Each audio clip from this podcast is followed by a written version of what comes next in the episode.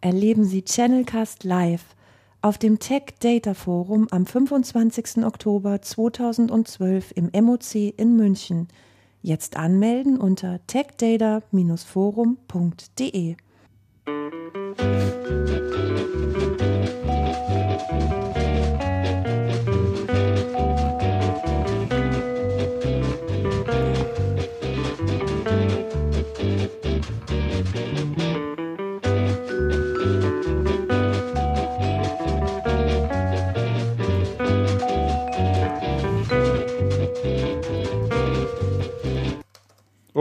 gleich rausgegangen. Das war mal ein Einstieg heute, oder? Das war was Das sehr war in abrupt. einem Abruptus. Meine Herren, irgendwas habe ich da Musicus Abruptus. Irgendwas habe ich da verstellt, aber macht nichts. So, herzlichen Glückwunsch. Sie sind bei Channelcast gelandet, mal wieder. Wir machen heute eine Sendung am bayerischen Feiertag. Er ist nicht in ganz Bayern, aber in großen Teilen Bayerns. Ist nicht in ganz Bayern. Nein, in Gemeinden, die überwiegend protestantisch sind, ist heute, die sind alle in Malochen. Also es kann gut sein, dass, äh, also einige sind heute ganz regulär in der Arbeit auch in Bayern. Ja. Blöd ist das immer für die Leute, die katholisch wohnen, aber protestantisch arbeiten. Ja, richtig. Im Übrigen ändert sich das im nächsten Jahr, habe ich gerade vorhin im Radio noch gehört, weil ähm, im nächsten Jahr der neue, äh, die neue Volkszählung äh, greift und alle Gemeinden wieder erfasst wurden, wie da der Anteil von äh, Protestanten und Katholiken und anderen Religionen ist. Und dann wird wieder neu entschieden, Da wird neu wer, gewürfelt. wer am 15. August frei hat und wer nicht. Ah ja. Also insofern. Aber wir sitzen hier in München und haben frei und haben uns gedacht, wir nutzen diesen schönen Feiertag, um den eigentlich für Freitag vorgesehenen Channelcast heute schon aufzuzeichnen. Genau. Aus Gründen. Ja. Und äh, ja. Dann begrüße ich wie immer im Studio den Andreas Grüß Gott, Christian. und den Damian. Servus Damian. Hallihallo. Äh, Andreas und ich sind etwas müde, was daran liegt, äh, dass wir gestern unterwegs waren. Wir waren gestern auf dem Gäubodenfest. Richtig, gestern Abend in Straubing auf Gäuboden und es war etwas später und mir hängt die mir hängt der Kreislauf etwas in der Kniekehle, muss ich gestehen. Also dabei haben wir gar nicht so viel getrunken, also ich nicht. Nee, es war gar nicht so Zweimal schlimm Bier eigentlich. getrunken. Ja. Sehr leckeres Bier und ähm, ich habe es zwar auf, äh, auf Twitter schon verlauten lassen. Also wenn man da mal auf dem Gäubodenfest in Straubing war, dann willst du eigentlich nicht mehr aufs Oktoberfest. Es ist ein tolles Fest. Also ich mag das sehr, sehr toll. gern. Ist wirklich Wieso, toll. was ist besser daran? Es ist viel entspannter, die Stimmung. Mhm. Ähm, ich finde die Leute alle viel gelassener dort. Äh, die Musik fand ich besser, Mhm. das Bier fand ich besser, das Essen fand ich besser. Mhm. Die Zelte sind nicht so gerammelt Es ist voll. nicht so gestopft voll. Es ist nicht so gestopft voll Mhm. und ähm, äh, eigentlich rundherum eine sehr angenehme Atmosphäre, einfach so, wie man sich wirklich ein Volksfest vorstellt. Mhm. Und nicht dieses Gedränge da auf dem Oktoberfest, wo dann um elf schon nicht mehr in der Früh schon nicht mehr ins Bierzelt reinkommst und Wippbändchen brauchst und pipapo, diese ganze Killefatz da Ja. und Gott und die Welt da ist. Also Ja. das ist da einfach viel, viel gemütlicher noch. Mhm. Und ich habe gestern noch, äh, als ich vor dem Zelt stand, um mich mal ein bisschen auszulüften, mit einem Straubinger gesprochen.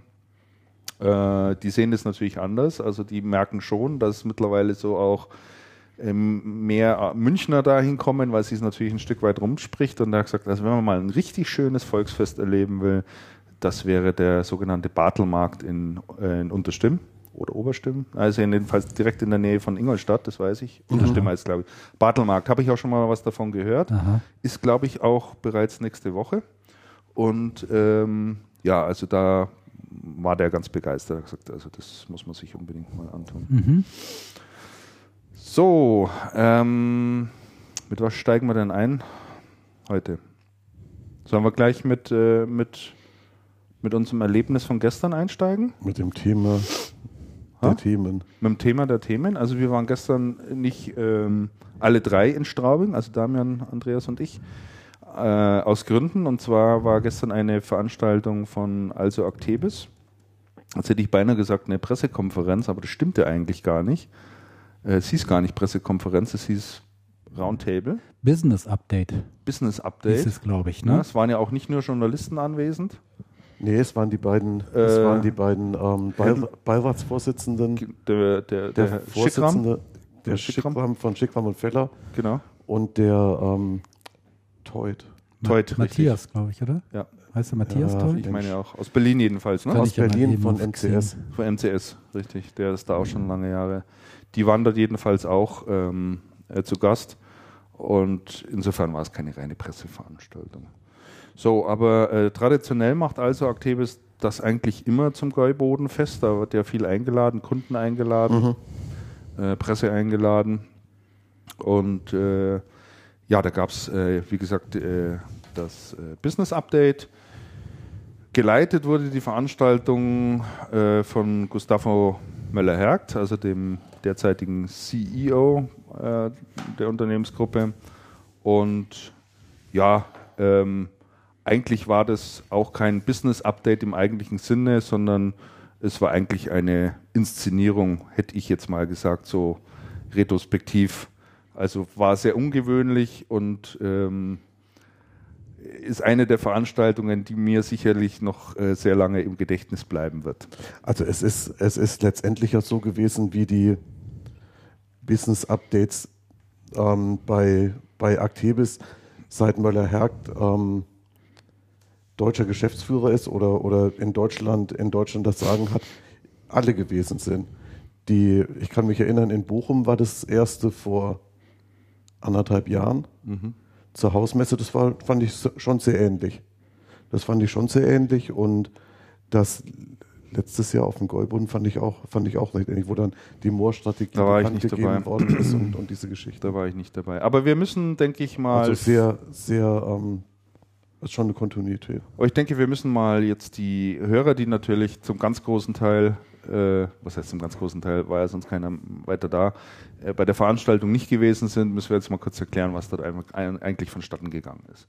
Also da saßen rund 20 Leute waren es gewesen sein im Raum, oder? Waren es ungefähr so viel? Na, vielleicht, auch, vielleicht auch ein 15 paar weniger. Äh, in dem Asam Hotel in, in Straubing.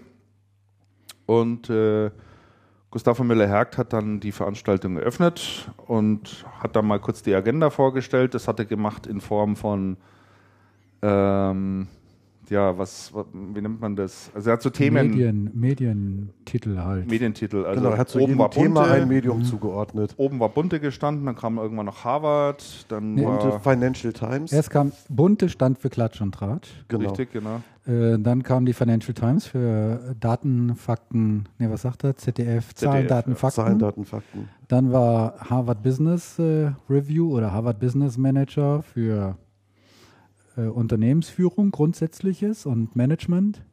Und zum Schluss hat er noch Geo, Die Zeit, nee, die Zeit, die, Die Zeit, Zeit war auch die noch Zeit für die Hintergründe die Zeit für die Hintergründe Die und Zeit dann noch die- Geowissen. und dann Geoquiz. Geoquiz. Das Geo- kannte ich gar nicht. Geoquiz kann ich auch nicht. Wahrscheinlich ein Ableger vom Geo-Magazin, oder? Mhm. Vermute ich mal. Genau.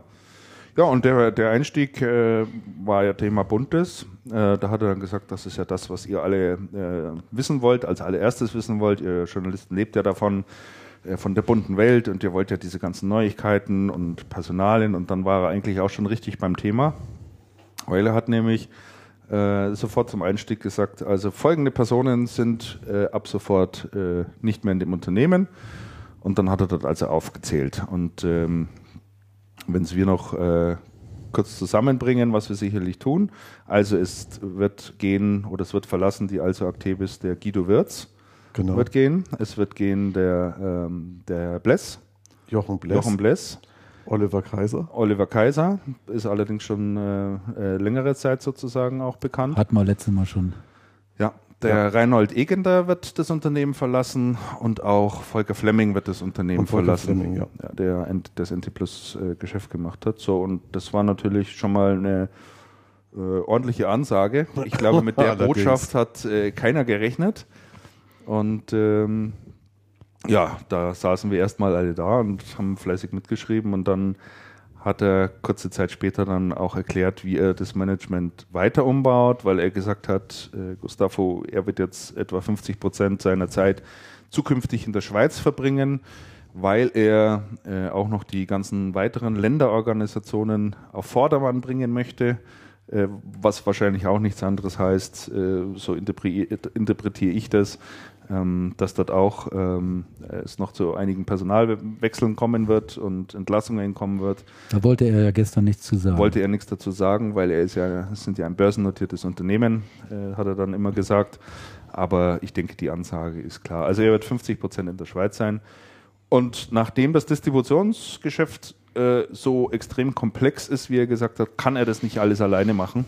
Also die restlichen 50 Prozent reichen dann nicht, dass er ähm, dort alles lenkt und steuert und deswegen setzt er auf eine jetzt vergrößerte Geschäftsführung, dem ein Sprecher vorstehen wird. Das wird der Rainer Schwitzky sein. Und äh, mit dazu in die Geschäftsführung kommen drei weitere Kollegen, nämlich einmal der Stefan Klingelmeier, der wird äh, die Volumendistribution verantworten, Supply Chain nennen die das dort oben. Dann der Heino Deubner wird den Bereich Solutions leiten, der kam ja dazu durch den Kauf von druckerfachmann.de. Und der Matthias Lorz, der ist schon eine Weile im Unternehmen. Ich glaube, der kam im vergangenen Jahr, wenn mich der nicht alles kam täuscht. Anfang des, ich glaube Anfang des Jahres. Oder Anfang des Jahres. Anfang des Jahres für den Servicebereich. Für den Servicebereich. Und der Matthias Lorz wird auch dort den äh, Servicebereich leiten. Und unter anderem auch äh, fürs Marketing zuständig sein, was uns dann auf Nachfrage noch erklärt wurde. Und auch für den Volker Fleming ähm, gibt es einen Nachfolger, ich glaube, der heißt. Das ist der Steffen Ebner. Steffen Ebner, genau. Der ist, gestern, der ist gestern abends auch da gewesen. Der Steffen Ebner ist seit, ich glaube, seit vier Jahren mittlerweile bei der NT Plus. Ist vorher schon mal bei der Actebis gewesen. Mhm. Und ich denke, das wird ein relativ reibungsloser Übergang da sein. Ja. Ja, jetzt frage ich euch, wie ist es da euch so gegangen bei der, bei der Veranstaltung, als das bekannt gegeben wurde? Wie habt ihr das so aufgenommen, Damian? Wie, war deine erste Reaktion? Also ich wollte mich eigentlich heute gar nicht zu Also Activis äußern, weil ich habe das in den letzten Wochen und Monaten habe ich schon so viel zu Also Activis gesagt und irgendwie, ja.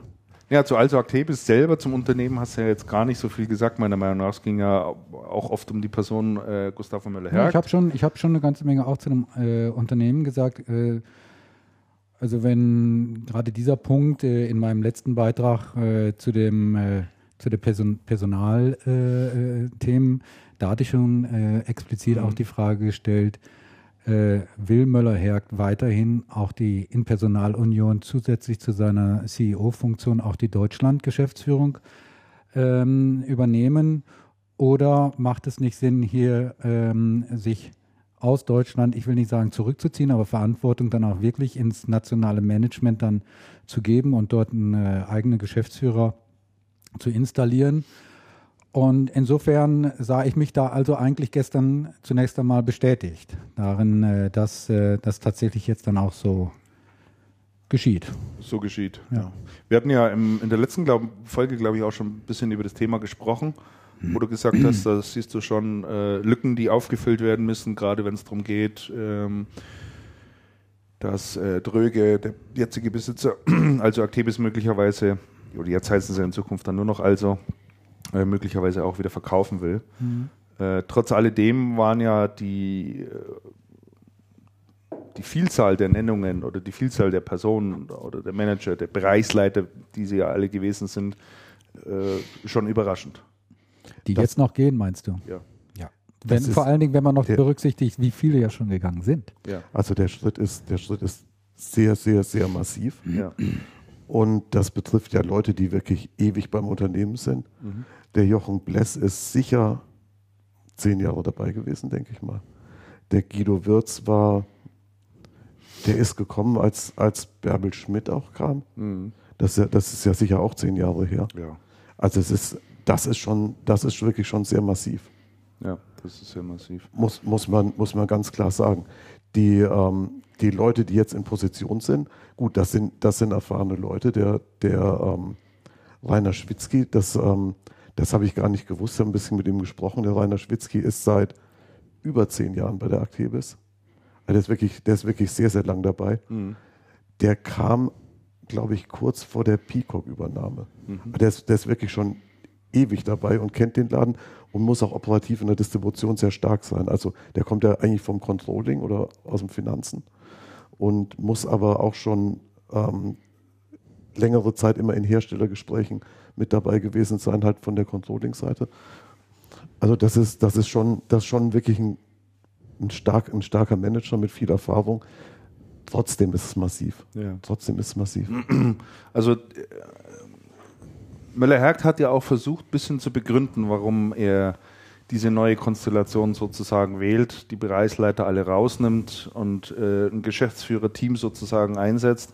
Und er hat ja dann in seiner Professorenart, hätte ich jetzt beinahe gesagt, dann uns versammelten Journalisten auch noch einen Vortrag darüber gehalten, ähm, was es denn nach seinem Dafürhalten, nee, es war glaube ich nicht mal seine einige Überlegung, sondern hat nochmal irgendeinen anderen Professor, glaube ich, zitiert, äh, erzählt, was es für verschiedene Manager-Typen gibt, die sich im Prinzip reduzieren lassen auf vier Eigenschaften. Es gibt den Analysten, mhm. also der analytisch denkt, es gibt den, äh, den Umsetzer, es gibt den Strategen und es gibt den Motivierer.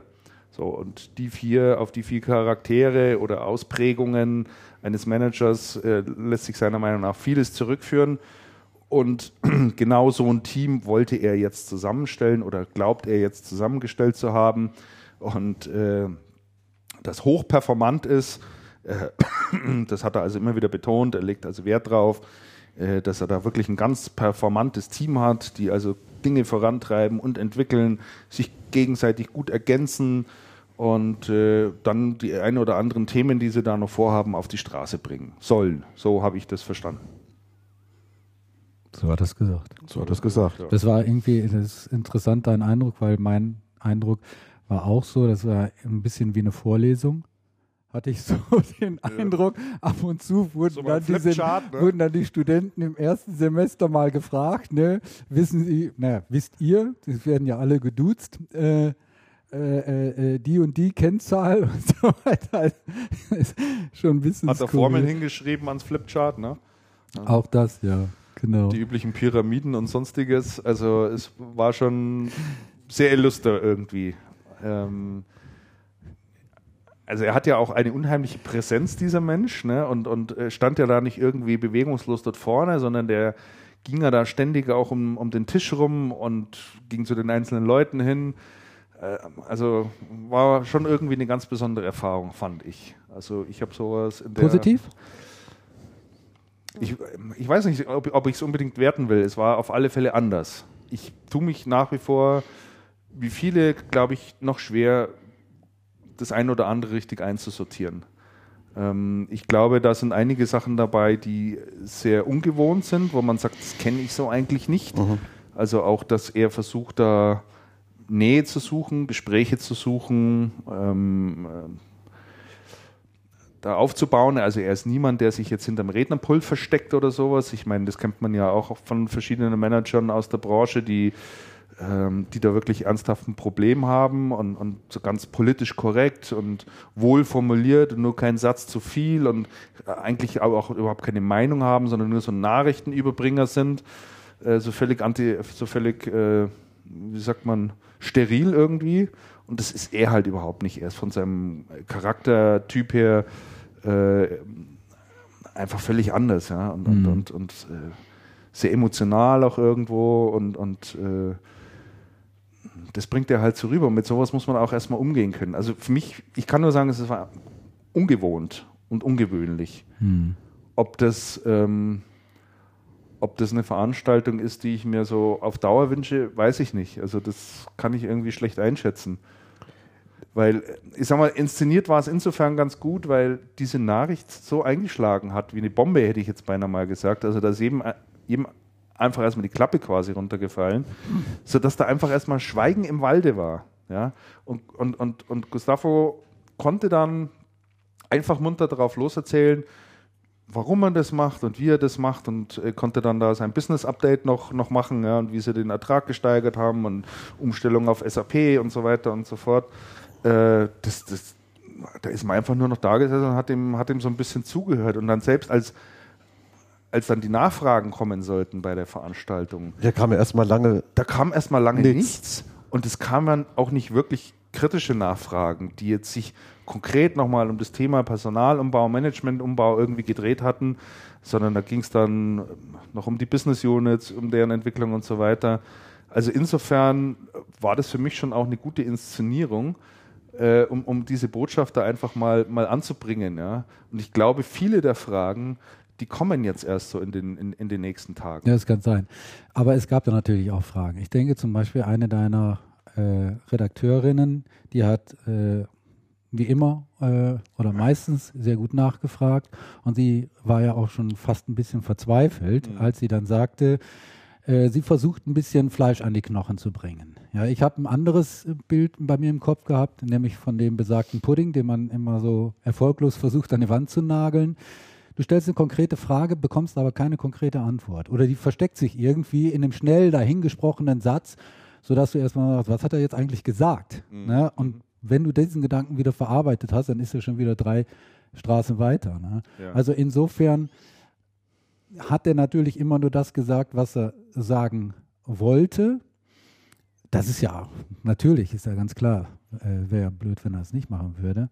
Aber hat sich dann auch äh, manchmal einfach nicht festnageln lassen, beziehungsweise hat es im Ungefähren gelassen.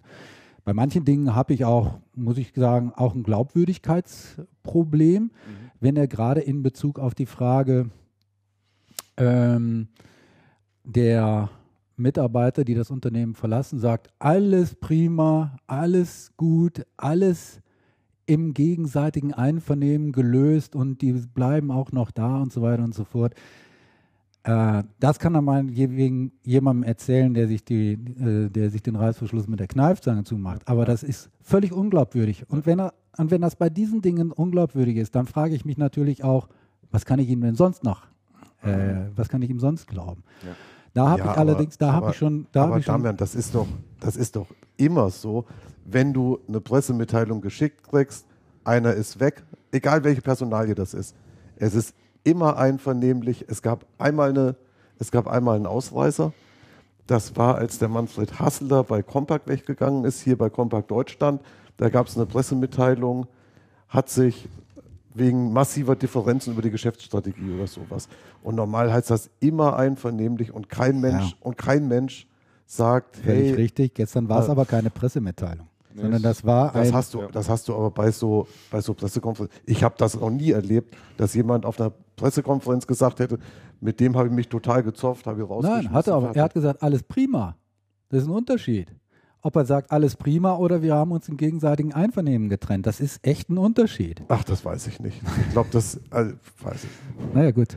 Also, also, ich hätte das, ich hätte das jetzt nicht, also ich hätte das jetzt nicht anders erwartet. Also gegenseitiges Einvernehmen, da da bin ich eher auf Damians Seite. Das glaube ich schlicht und einfach auch nicht. Er hat in einem Nebensatz nämlich noch gesagt, äh, da hat er noch einen Kollegen angeschaut, da hat er gesagt, ähm, er hat irgendwie so gesagt, ja, und äh, das, das, sind natürlich Themen, äh, das ging über Monate hinweg und das ist alles äh, schon lange, lange geplant gewesen und so weiter. Aber wir haben es auch gut verstanden, das alles unter Verschluss zu halten denn ihr habt ja auch nichts darüber geschrieben. So, und dann habe ich mir nur gedacht, wenn da nichts drüber geschrieben wurde, heißt es für mich, dass das eine sehr kurzfristige Aktion gewesen ist und dass die Betroffenen sehr, sehr kurzfristig auch darüber informiert wurden. Es mag sein, dass es einen kleinen Zirkel gab, die wussten, äh, in welche Richtung das geht. Aber ich glaube nicht, dass man monatelang mit den Betroffenen da schon Gespräche geführt hat. Das kann ich mir einfach nicht vorstellen. Mhm. Weil immer, wenn das der Fall ist, ähm, dringt es irgendwo nach außen. Mhm. Es gibt immer jemanden im Unternehmen, den man als Quelle hat, äh, den man mal anrufen kann, der ihm sowas dann natürlich auch erzählt.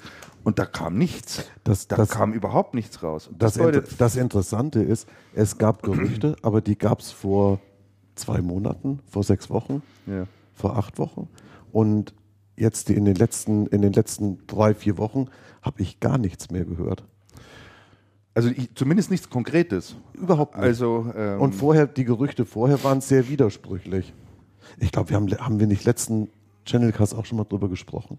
Kann, kann gut sein, ja. Also, also die Informationen, die ich zumindest hatte, äh, waren schon dahingehend, äh, dass dort einige Manager auf gepackten Koffern sitzen.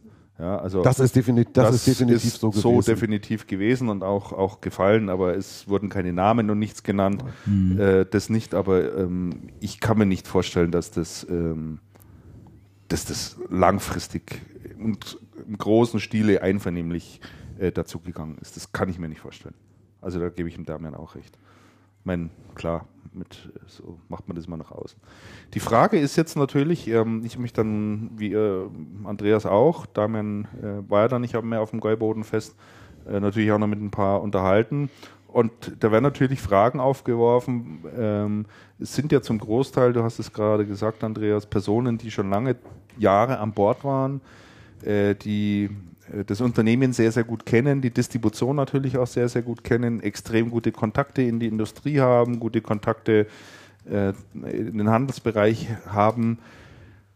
Ist denn da nicht ähm, die große Gefahr gegeben, dass dort extrem viel Know-how rausgeht aus der Firma? Das eigentlich wichtig wäre Gute, für das Unternehmen? gute, gute Frage. Guter, guter Punkt. Mhm. Guter Punkt. Ich denk- Also alleine, ja. wenn man an Jochen Bless denkt, äh, was der dort alles aufgebaut hat und welche hervorragenden Kontakte der hat und ähm, das fehlt alles. Oder der Guido Wirz, ich meine, der hat dort schon so viel gemacht in dem Unternehmen. Der hatte damals diese ganze E-Commerce-Strategie gemacht, äh, war da für den Bereich zuständig, jetzt letztendlich dann für äh, ein Stück weit für Strategie und Services. Ähm, der Volker Fleming, auch schon ewig und drei Tage im TK-Geschäft tätig. Mit Sicherheit auch exzellente Kontakte überall hin, Herstellerbeziehungen und, und, und. Es fehlt ja alles. Das ist ja auf einen Schlag weg.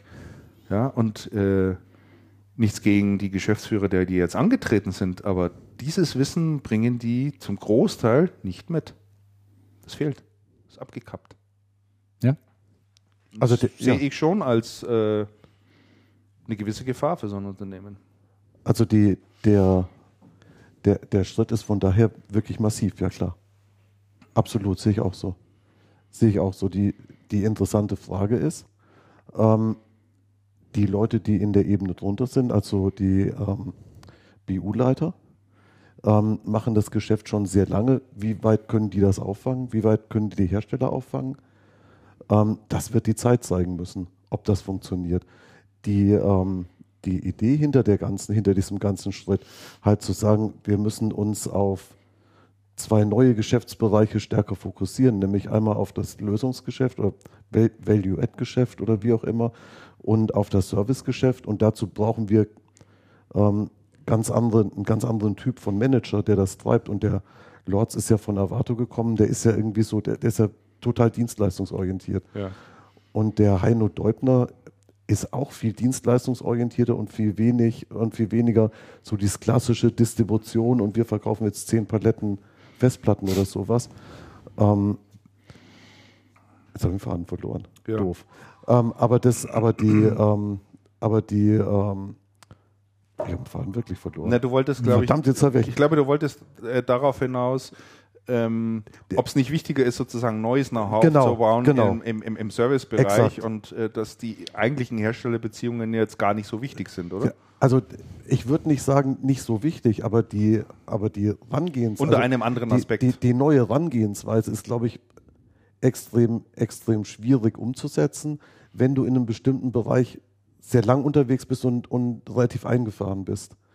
Weil eine Geschichte, die ja sehr interessant war, ist, ähm, er hat im Nebensatz mal gesagt, wir betrachten unsere Hersteller ja als Kunden Fand ich ein sehr und wichtiger nicht, Satz. und nicht als Lieferanten. Das, das ist, ist glaube ich, ein extrem wichtiger Satz ja, gewesen. wollte ich auch noch drauf eingehen. Und, ähm, und wenn du jetzt Leute hast, die aus der Distribution kommen, die, die gehen schon daran und sagen, hier mein Lieferant und ähm, jetzt tu mal was für dich, denn ich bin ja dein Kunde. Richtig. Ja. Das ist eine, das ist eine sehr verbreitete ähm, Vorstellung in der Distribution, auch so auf, auf, auf Produktmanager-Ebene.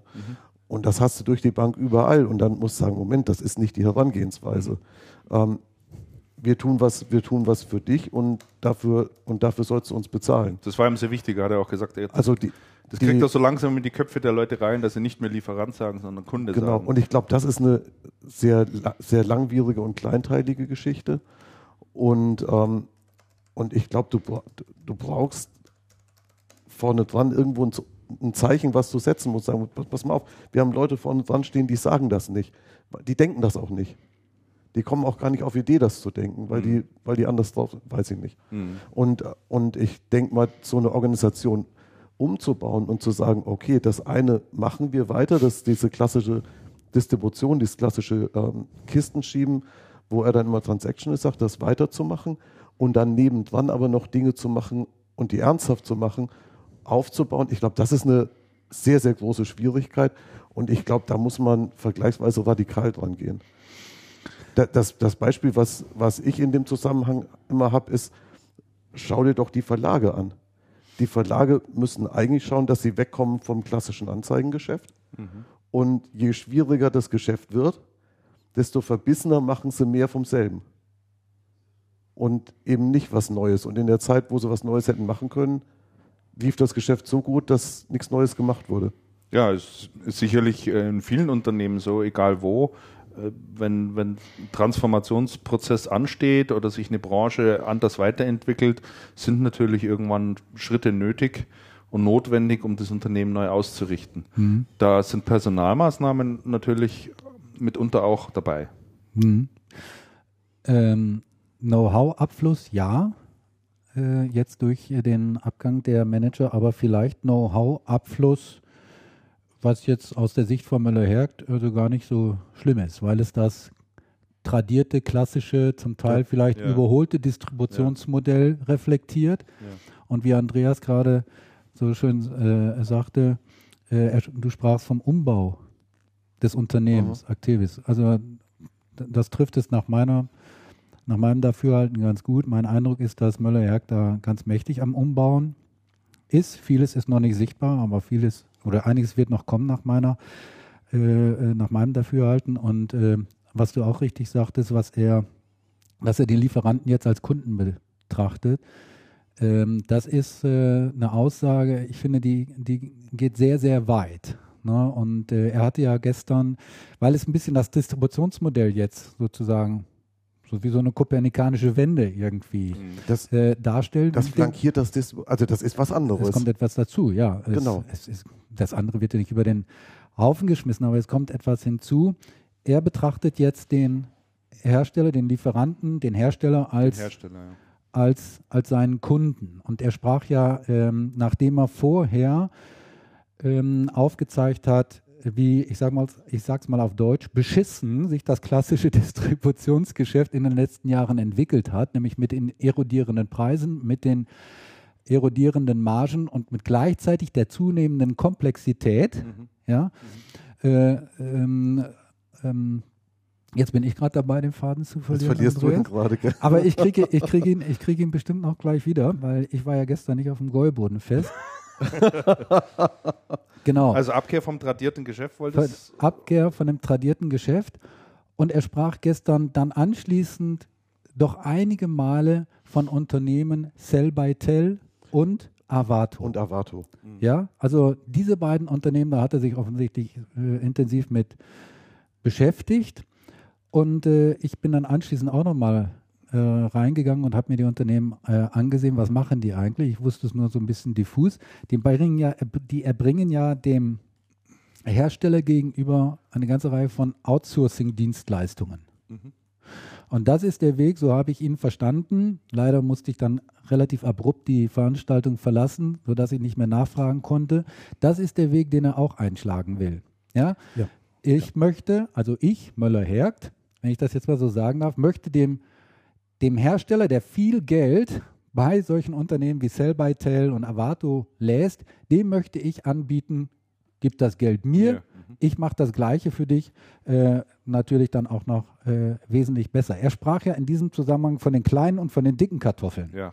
Bei uns, bei uns, stimmt, ja. bei uns heißt es ja eigentlich in Deutschland von den, von den Äpfeln von den kleinen Äpfeln und den dicken Äpfeln oder so, ne? Ich kenne das gar nicht, ne? den Vergleich, ne? Oder die sind, die Äpfel sind in, beim Nachbarn grüner oder roter oder so. Auf jeden Fall ist auch egal. Auf jeden Fall, die Kartoffeln im Nachbarsgarten sind dicker als meine kleinen Kartoffeln. Und Möller-Herz kleine Kartoffeln sind das klassische Distributionsgeschäft. Ja. Ja. Ne? ja.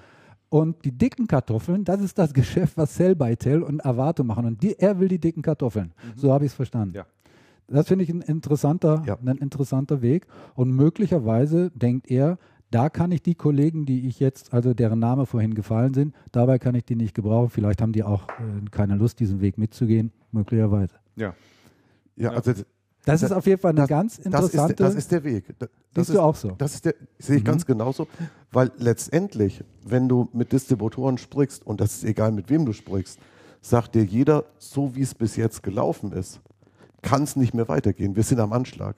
Richtig. Es kann nicht mehr so weitergehen. Die, die Mengen haben sich, haben sich dramatisch erhöht, die wir verschicken müssen, um überhaupt den Umsatz halten zu können. Bei, bei schwindender Marge. Das heißt, wir müssen irgendwo ein Wachstum hinlegen. Das, das, geht alles, das geht alles gar nicht gut. Wir müssen was anders machen. Deswegen sind ja auch alle in Diskussion und schauen ähm, hier bei, ähm, bei Ingram und Tech Data Zukauf im Bereich Telekommunikation. Ähm, alle steigen ein ins, ins VAD-Geschäft und begreifen sich jetzt auch als VADs. Und ähm, sein Weg ist dann noch ein bisschen anderer. Der sagt dann, okay, es gibt so viel Servicepotenzial, was wir eigentlich erbringen können. Wir haben so ein tiefes Verhältnis mit den Herstellern, ist ja genug Geld da. Er hat ja, bloß woanders. Er hat es ja auch nochmal mit einem anderen Punkt äh, verdeutlicht, äh, auf die Frage hin, ähm, wann er denn mit der Also äh, zum Marktführer wird. Ja, und äh, wo er sich denn da sieht und wie lange das dauern wird. Da hat er ja ganz klar gesagt, das ist überhaupt nicht sein Ziel. Er will überhaupt nicht Marktführer werden. Also zum einen sagt er, ist es natürlich so, dass er die Vergleichbarkeit da sowieso für äh, für eingeschränkt gültig hält, weil bestimmte Distributoren rechnen dann ihr Russlandgeschäft noch mit rein und und und, was weiß ich. Also er will sich nicht an diesem Umsatz messen lassen. Wenn einer behauptet, er sei der Marktführer, würde er ihm gerne gratulieren. Ja, aber es ist nicht seine Bestrebung. Seine Bestrebung ist ja, und was er dann äh, wortwörtlich gesagt hat, wir sind der Marktführer der Profitabilität Ja. in der Distributionsszene. Und das war ja für ihn eine ganz wichtige Aussage. So, und die Steigerung der Profitabilität geht natürlich im klassischen Distributionsgeschäft ist das nicht machbar. Also nach meinem Dafürhalten nicht machbar. Ich denke, das sind so ziemlich alle Stellschrauben, die man stellen könnte, sind angezogen worden, werden ständig justiert.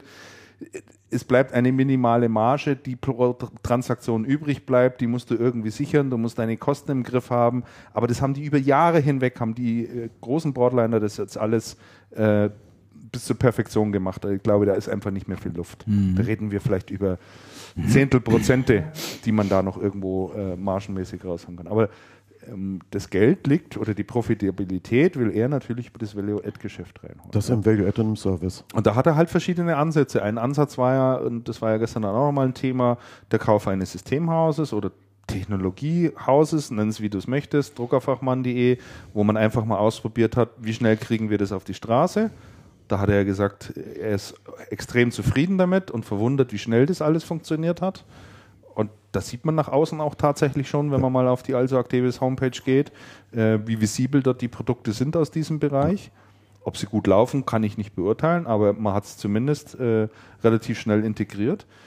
Ähm, und, und dann eben jetzt ein, ein Team zusammenzustellen, das offensichtlich nichts oder vorwiegend eins tun soll, neue Geschäftsstrategien und neue Businessmodelle zu entwickeln, abseits des klassischen äh, Transaktionsgeschäfts. Ja. Ja, und, und, und dann versuchen, das umzusetzen, so dass man also immer mehr in, in diesen Value-Add-Bereich äh, ausbauen will.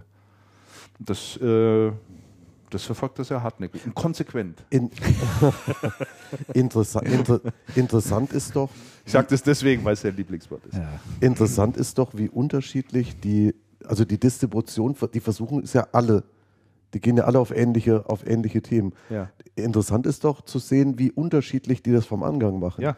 Also zum Beispiel die Ingram gehen die Themen ja auch an, die gehen auch die, die Value-Add-Themen an, aber die ähm, gehen die mit der existierenden Organisation an und bilden so Querschnittsteams Ja. für einzelne Themenbereiche. Was weiß ich, bei ähm, Education oder, oder solchen Geschichten, wo sie dann sagen, okay, aus mehreren Abteilungen, die müssen dann wie so eine Matrix-Organisation funktionieren. Und ähm, die TechData macht das so ein bisschen wirr in verschiedenen Marken, Ja. was, ich, was ich noch nie so richtig verstanden habe. Und, ähm, und bei der Also ist das Modell ja komplett anders. Da wird dann gesagt, okay, wir stellen da eine Säule hin für jeden einzelnen Bereich. Zwischen den Säulen muss natürlich auch ein bisschen was passieren, aber nur in, der, nur in den Säulen wirst du so viel, also würde ich jetzt würde ich so einschätzen, so viel Konzentration auf das Thema kriegen, dass du es auch tatsächlich ernsthaft verfolgen kannst und dass dann anschließend auch ein vernünftiges Ergebnis bei rauskommt. Ja, das ist zweifel, Zweifelsohne ist es so, ja. Also ich denke, so im Vergleich kann man schon sagen, dass ähm, das, was also Actebis im Moment macht an Strategie, am offensichtlichsten ist, am offensivsten auch ist in meinen ja. Augen. Ja, ja, ja, absolut. Und ähm, auch die größten Veränderungen herbeiführt. Also da, da wird nicht, da, da wird, da lässt man keinen Stein auf dem anderen und versucht, das ein bisschen umzubauen.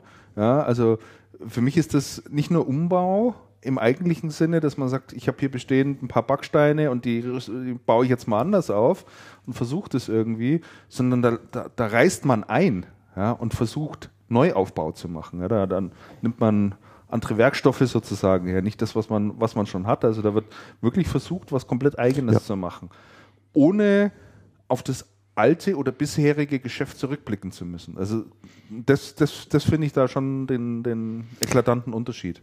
Ja. Das, Ich meine, die kochen auch nur mit Wasser, das ist keine Frage. Aber die Herangehensweise ist einfach eine komplett andere. Also wie Ja. du auch schon gesagt Ja. hast, Andreas. Und ich glaube, deswegen kommt das auch so brachial rüber. Ja. Weil es eben mit dramatischen Veränderungen einhergeht, ja. Also ich bin da mal äh, ganz gespannt, welche von welchen Dienstleistungen und Serviceleistungen wir dann anschließend äh, sprechen, Ja. ähm, die also Actebis oder also dann äh, dem Hersteller dann anbietet, beziehungsweise welche er realisiert. Ähm, ob dann vielleicht auch äh, er dem tradierten Geschäftsmodell, ob es da Probleme gibt in Form von Kanalkonflikten, wenn er in den Bereich Vertrieb geht, äh, wenn er da Vertriebsdienstleistungen erbringt.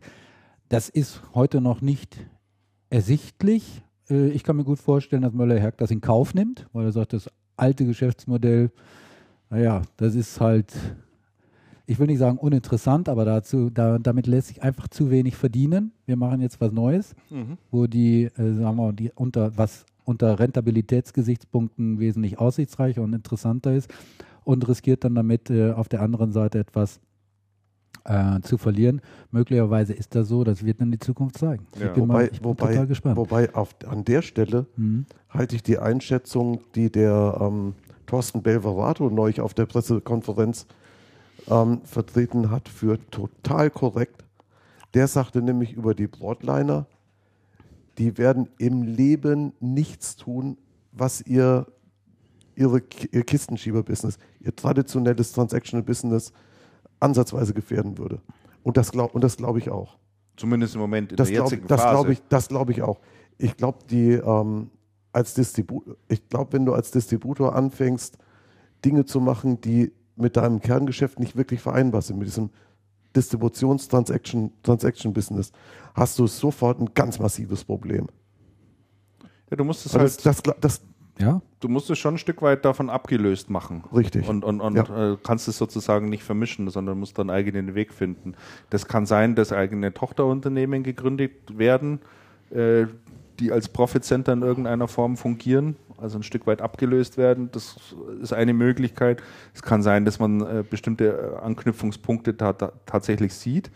Und ich denke, er erwartet schon, dass von den einzelnen Business Units auch konkrete Vorschläge kommen, was man additiv da auch noch anbieten kann. Eins wurde ja gestern auch noch am Rande erwähnt. Da ging es ja um das Thema, ob äh, das Unternehmen in Zukunft äh, im Bereich äh, Cloud eine Aggregationsplattform anbieten will dem Handel. Ich hatte in der letzten Sendung ja mal davon erzählt, dass Arrow das ja jetzt äh, umgesetzt hat in äh, sehr vorbildlicher Weise. Da hat er ja gesagt, das ist eine sehr gute Idee. Er hat sich nicht konkret dazu geäußert, aber er hat immer gesagt, das ist eine sehr gute Idee. Also die denken schon in die Richtung. Ja, und ähm, da ist halt die Frage, wie, wie, wie schnell setzen sie das auch, auch äh, zum Teil um. Und wenn ihr jetzt mal für euch betrachtet, so aus dem, aus dem, sicherlich so ein bisschen aus dem Bauch heraus, wenn ihr mal die Tech Data, die also Actebis und die Ingram euch anschaut, die ja alle drei diesen Weg da ein Stück weit gehen wollen, wer hat da in euren Augen nach bisher am meisten Arbeit geleistet? das ist schwer zu sagen. Also, also oder Actebis sind sicherlich am lautesten momentan.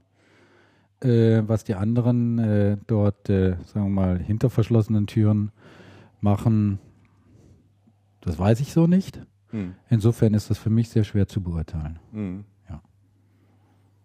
Also es- Ich würde ich würd aus dem Bauch raus oder auch auf, auf Basis der Gespräche, die ich gestern, die ich gestern Abend noch mit verschiedensten Leuten aus der, aus der Organisation hatte, ähm, würde ich sagen, die, die Also Actebis ist mit dem, was sie da treiben, schon sehr weit, schon sehr weit vorne und sehr schnell in der Umsetzung.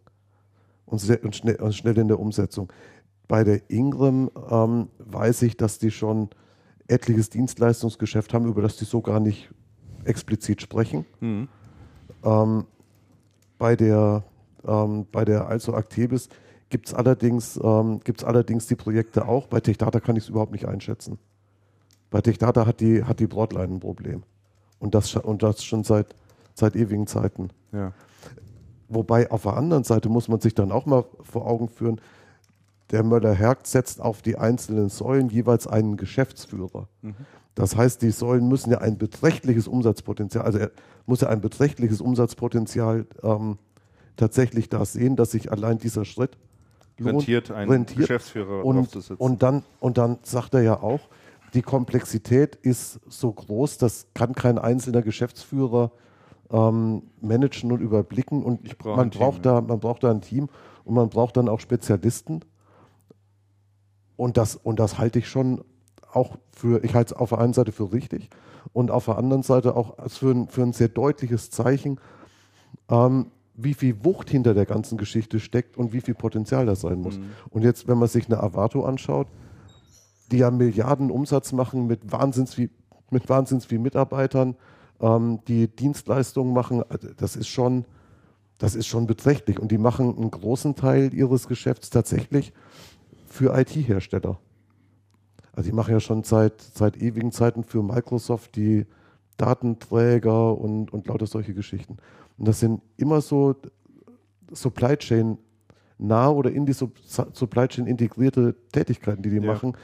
Und es spricht nichts dafür, dass ein Distributor, der ja ein Teil der Supply Chain ist, anfängt rechts und links zu sagen, pass auf, helfen wir euch weiter. Naja, natürlich, klar. Das Also ist, die, Das ist richtig, ja. Das ist richtig. Und von den Ansätzen, die, die Ingram agiert halt sehr, sehr klassisch. Die, die, das ist, ähm, die, die Ingram würde sagen, wir sind Distributor und nicht, und nicht Dienstleister, also denke ich mal. Ja. Wir sind Dis Distributor und nicht Dienstleister und das, das ist uns auch ganz wichtig, Distributor zu sein, hält uns aber nicht davon ab, auch andere Dinge zu machen. Der, der Karg hatte doch früher die Idee, die Logistik, ähm, Herstellern die Logistik zur Verfügung zu stellen, zu sagen, pass mal auf, Hersteller, brauchst du nicht selber machen, kannst du unseres nutzen. Wie weit das dann funktioniert hat oder ausgebaut worden ist, kann ich überhaupt nicht, kann ich überhaupt nicht einschätzen. So ein, zwei Projekte hat man immer mal von gehört, aber Ja, war sicherlich auch ein Kind seiner Zeit, muss man auch sagen. Damals war die Marktkonstellation teilweise auch noch ein bisschen anders. Also die, die Ideen sind, die Ideen sind, glaube ich, sehr, sehr gut und sehr richtig. Und, ähm, und, die, und die Distribution, so wie die heute betrieben wird, das ist schon ein Wahnsinn. Gesagt wurde gestern übrigens nichts, oder habt ihr da noch irgendwas mitbekommen? Äh, es wurde zwar ein Nachfolger bekannt gegeben für den äh, Volker Fleming, aber wo ist denn diese TK-Schiene-Sparte da in Zukunft eigentlich aufgehängt? In Osnabrück. Ja, und äh, macht der das da selbst eigenverantwortlich? Aber unter oder? welcher dieser unter drei- welcher Ach, unter dieser welcher der Säulen, drei, unter welcher der Gehört drei das zum Servicebereich dazu, TK-Geschäft, oder gehört das zum Volumendistribution dazu? Also wo ist denn das aufgehängt? Weil Also gerade gerade da bei, solchen Feldern zeigt sich doch eigentlich sehr stark, in welche, in welche Richtung will ich gehen. Ja? Mhm. Ist, ist das TK-Geschäft für mich ein Volumengeschäft, Mhm. wo einfach nur diese Handys und sonstige TK-Ware verschnalzt wird? Ja? Oder ähm, ist das ein Themenbereich oder ein, ein, ein Produktfeld, wo ich sage, hier, da kann ich so dieses ganze Servicegeschäft mal super aufbauen? Also, also jetzt pass auf, total interessante Frage, wurde gestern nichts zugesagt. Interessant ist aber deswegen, weil es in Osnabrück diese drei Säulen schon seit beträchtlich langer Zeit gibt. Die machen, ähm, die machen Outsourcing für mehrere ähm, TK-Provider.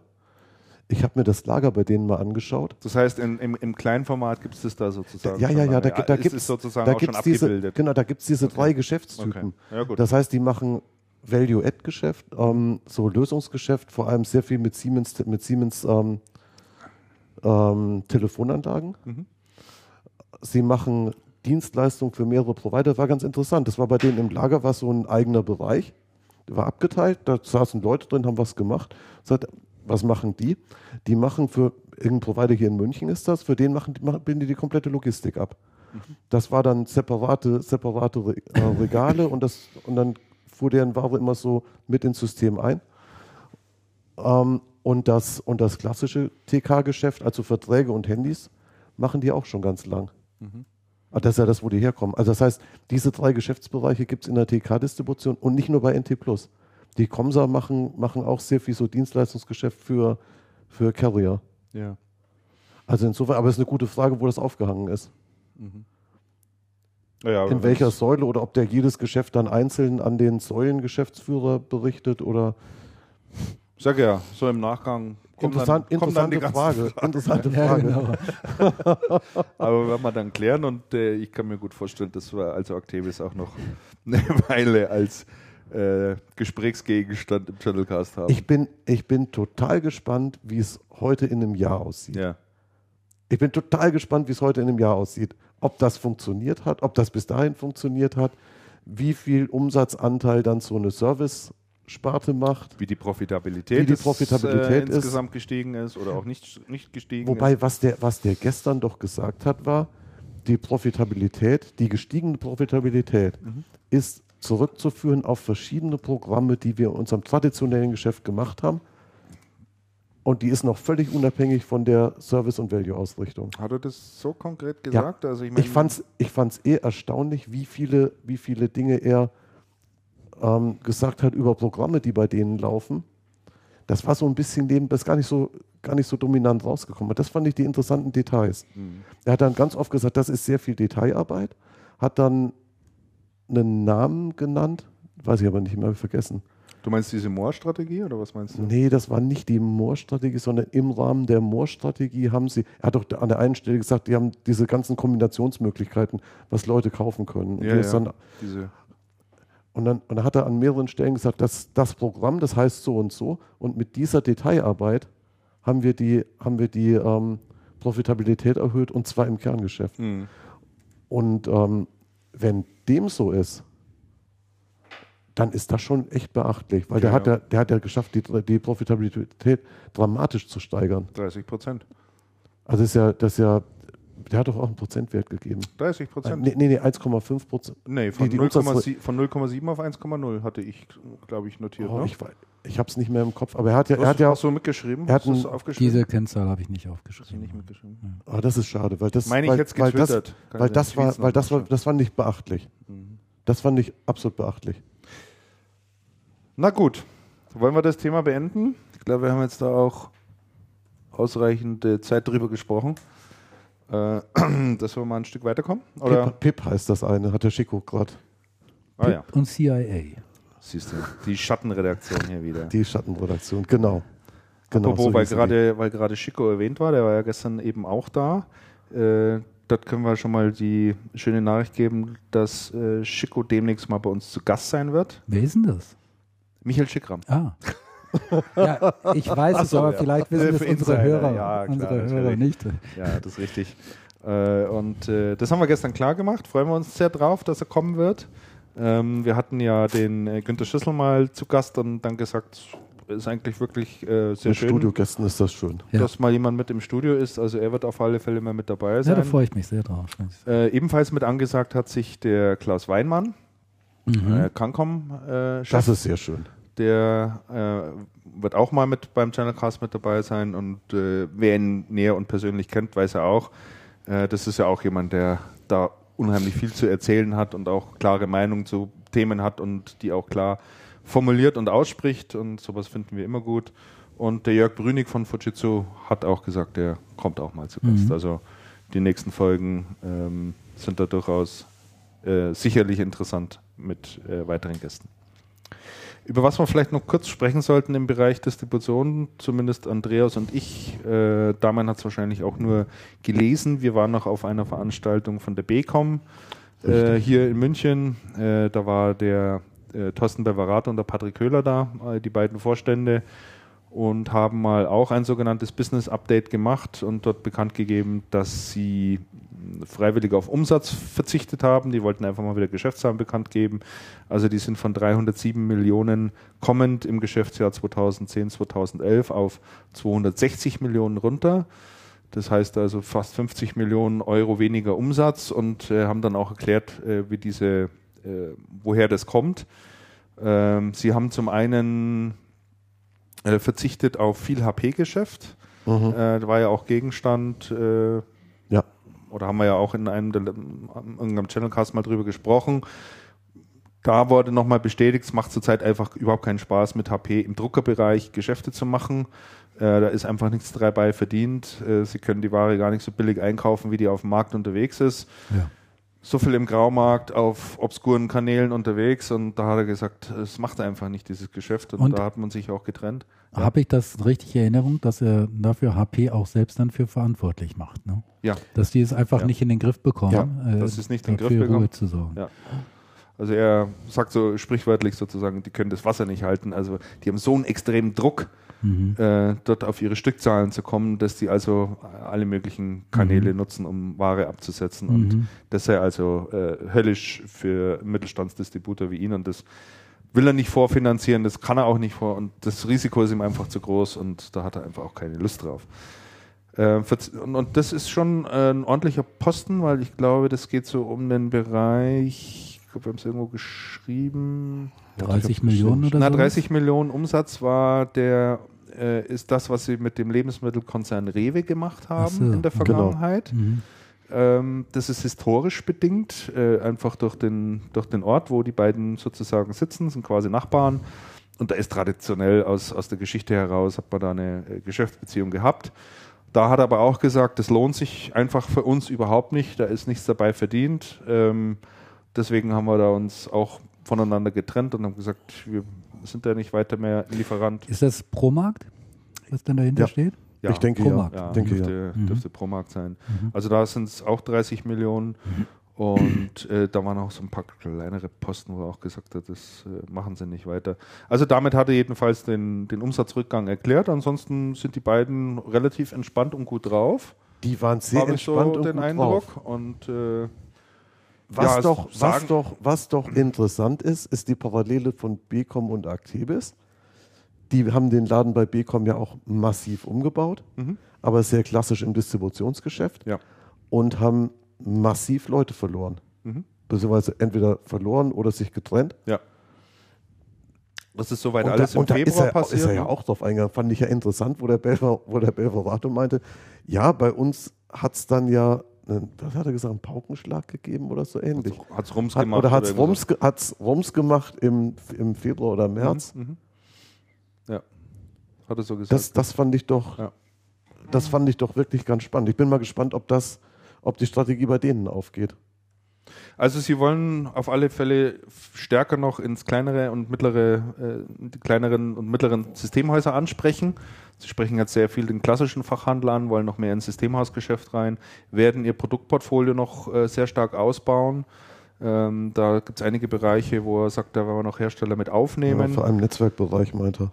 Vor allem ausgebaut, ja. Netzwerkbereich beispielsweise. Er hatte auch tatsächlich gesagt, wie viele Kunden sie derzeit haben. Da hat er gesagt, es sind 6250 Händler, äh, die sie derzeit bedienen.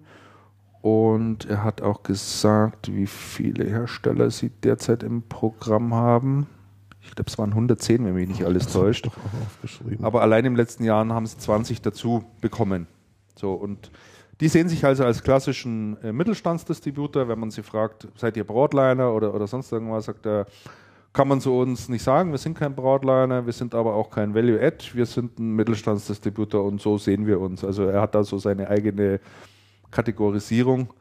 Ähm, und das leben sie auch so, sie fühlen sich als Unternehmer und sagen, das Unternehmen hat sich stark verändert, seit die beiden dort eben eingestiegen sind und dafür jetzt verantwortlich sind, sehen sie das halt nicht mehr aus, aus dem Blickwinkel eines Konzernmitarbeiters sozusagen, mhm. sondern sie wissen, sind, sind jetzt selber hier in der Verantwortung und dementsprechend äh, richten sie ein sehr großes Augenmerk darauf, wirtschaftlich zu arbeiten mhm. und äh, sie haben überhaupt keine Not, Geschäft nicht zu machen, wenn sie sagen, wenn sie erkennen, dass es für sie nicht profitabel ist.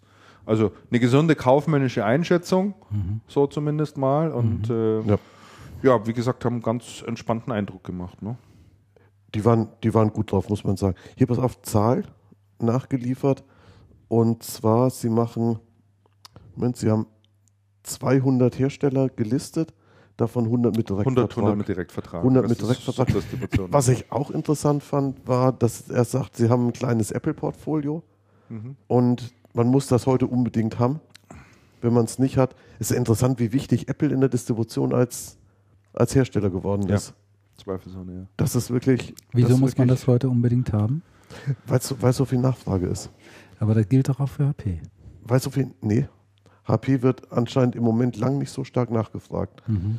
Die ähm, bei, bei Apple, die Produkte sind kultig und die werden Das ganze Zubehörgeschäft und, Und die Zugang, werden- zu, Zugang zu ja. Unternehmen und sagt er, das braucht man Ja. einfach.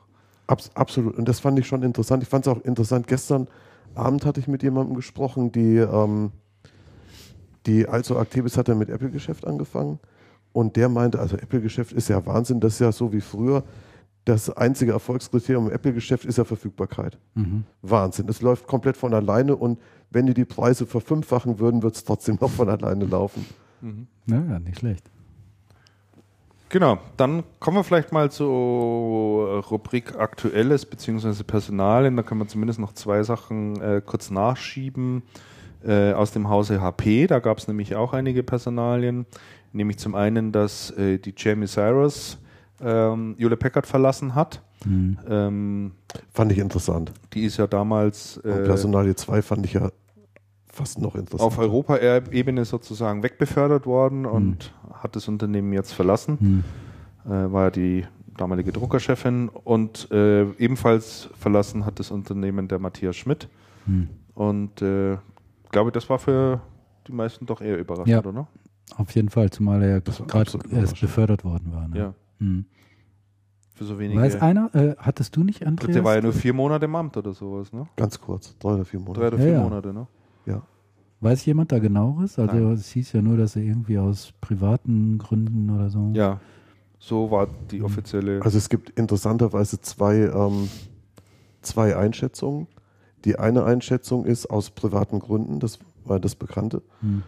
Und die andere Einschätzung ist, dass er nicht freiwillig gegangen ist und dass es da ein Spannungsverhältnis gibt zwischen ehemaliger IPG und ehemaliger PSG. Mhm.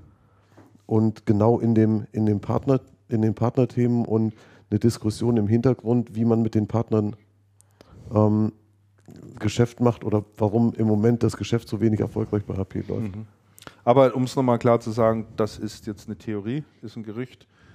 Das sind, das sind die zwei Varianten, die, Die im zwei Spiel Varianten, sind. die- Welche, welche stimmt, keine Ahnung. Das wissen wir nicht. Ich glaube, das wird uns auch niemand, dieses Jahr auf die Nase binden. Vielleicht mit viel Abstand. Dann Kommt es irgendwann bisschen- hoch. Ja, ja, denke schon. erfährt, ja. denke schon. Aber dass da bei, bei HP eine Menge Druck unterm, unterm, wie sagt man, unterm Deckel ist, das ist wohl, das, ist wohl Das klar, ist definitiv so. Der, das ist ja eine Geschichte, die der, die der BCom gesagt hat, der dann gesagt hat, wenn ein, wenn ein Her wenn es beim Hersteller so chaotisch läuft, dann mache ich mit dem das Geschäft nicht direkt, sondern bediene mich in den Kanälen, die der gerade sponsort. Mhm. Und das hat er abgehoben aufs Druckergeschäft. Weil er hat ja den Druckervertrag gehabt und den, haben, und den hat er ja und den hat er ja aufgegeben. Also da brennt es wirklich an vielen Ecken und Enden. Äh, ich weiß nicht, ob ihr es äh, zufällig gelesen habt. Die HP-Chefin, die Mac äh, Whitman, war ja unlängst mal kurz in Australien. Ist ja rüber gechattet, äh, weil HP in Australien ein riesen Problem hat.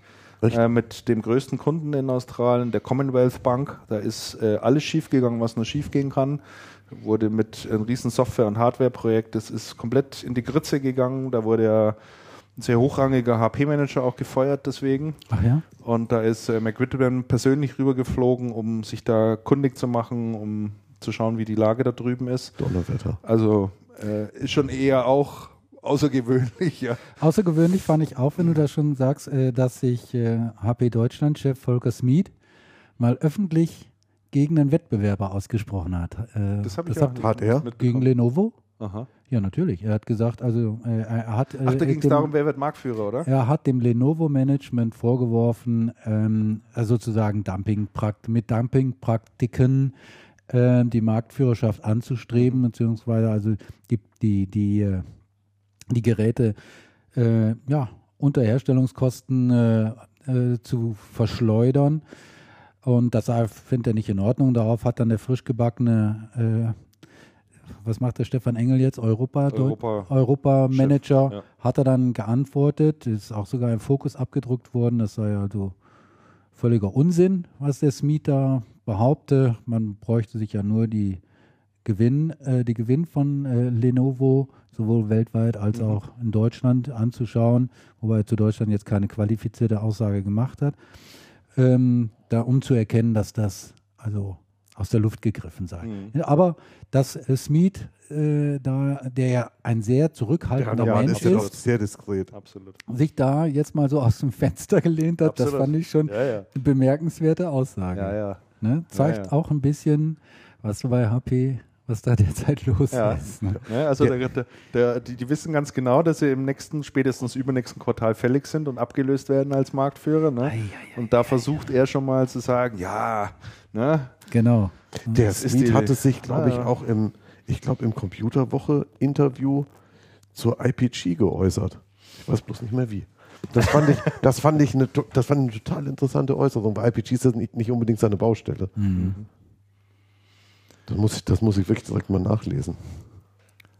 Gut, kommen wir zum Bereich E-Commerce und Retail. Habe ich noch ein paar Themen aufgeschrieben, äh, über die wir kurz mal äh, sprechen sollten. Mhm. Nämlich zum einen, zum 1.8. Äh, ist eine, ein äh, wichtiges Gesetz oder eine Gewicht, äh, Vorgabe äh, umgesetzt worden hier europaweit, in dem die ganzen Knöpfe, die in diesen Online-Shops drin sind, umbenannt werden müssen. Also da gibt es jetzt ganz klare Vorgabe, da muss jetzt kaufen draufstehen oder ähm, äh, zahlungspflichtig bestellen. Also die beiden Varianten sind so die am häufigsten, die, die zulässig sind. Und ähm, wenn man so jetzt im, da unterwegs ist in diesen Online-Shops, sieht man schon, dass bei fast allen das auch umgestellt wurde in Richtung Kaufen. Und äh, ich habe mich dann auch so ein bisschen umgesehen, dann habe ich mir wieder was bei Amazon bestellt. Mhm. Dann sehe ich, Amazon scheint es scheißegal zu sein. Ja? Recht? Die haben dort weder kaufen stehen, noch haben sie zahlungspflichtig äh, äh, kaufen haben, doch kaufen haben sie jetzt gemacht, aber ein paar Tage später, also nicht zum 1.8. Äh, dann haben wir gedacht, naja, dann ist ja also weit au- auch alles in Ordnung. Und habe das dann mal irgendwie auch getwittert und dann habe ich ein Reply bekommen von, von einem anderen Twitterer, das ist eine Rechtsanwaltskanzlei und die heißt buttonlösungen.de. Habe ich dann mal raufgeschaut auf die Webseite und der hat mir zurückgeschrieben, einer der Anwälte dort, ja, also äh, die hätten zwar jetzt kaufen drüber geschrieben, aber rechtskonform sei das immer noch nicht, was Amazon hier tue, weil die ganze Zusammenfassung der Rechnung, also was hast du da am Einzelnen bestellt und wie viel Prozent Mehrwertsteuer und und und, muss über dem Kaufen-Button stehen und nicht drunter. Ah, ja. also es muss wie ein Schlussstrich, muss dann unten drunter stehen, äh, Schlussstrich und jetzt äh, zahlungspflichtig bestellen oder kaufen. Ja. Und ich habe jetzt noch nicht nachgeschaut, ob das bei Amazon immer noch ist, aber war echt ein Thema und bei uns im Forum haben sich auch etliche Händler äh, gemeldet und, und gesagt, das finden sie echt unfair. Sie als kleine Händler kriegen sofort eine Abmahnung reingefeuert von irgendeinem. Ja. Ne? Und bei Amazon äh, interessiert's Und bei Amazon, da interessiert es irgendwie offensichtlich gar niemand. Wahnsinn.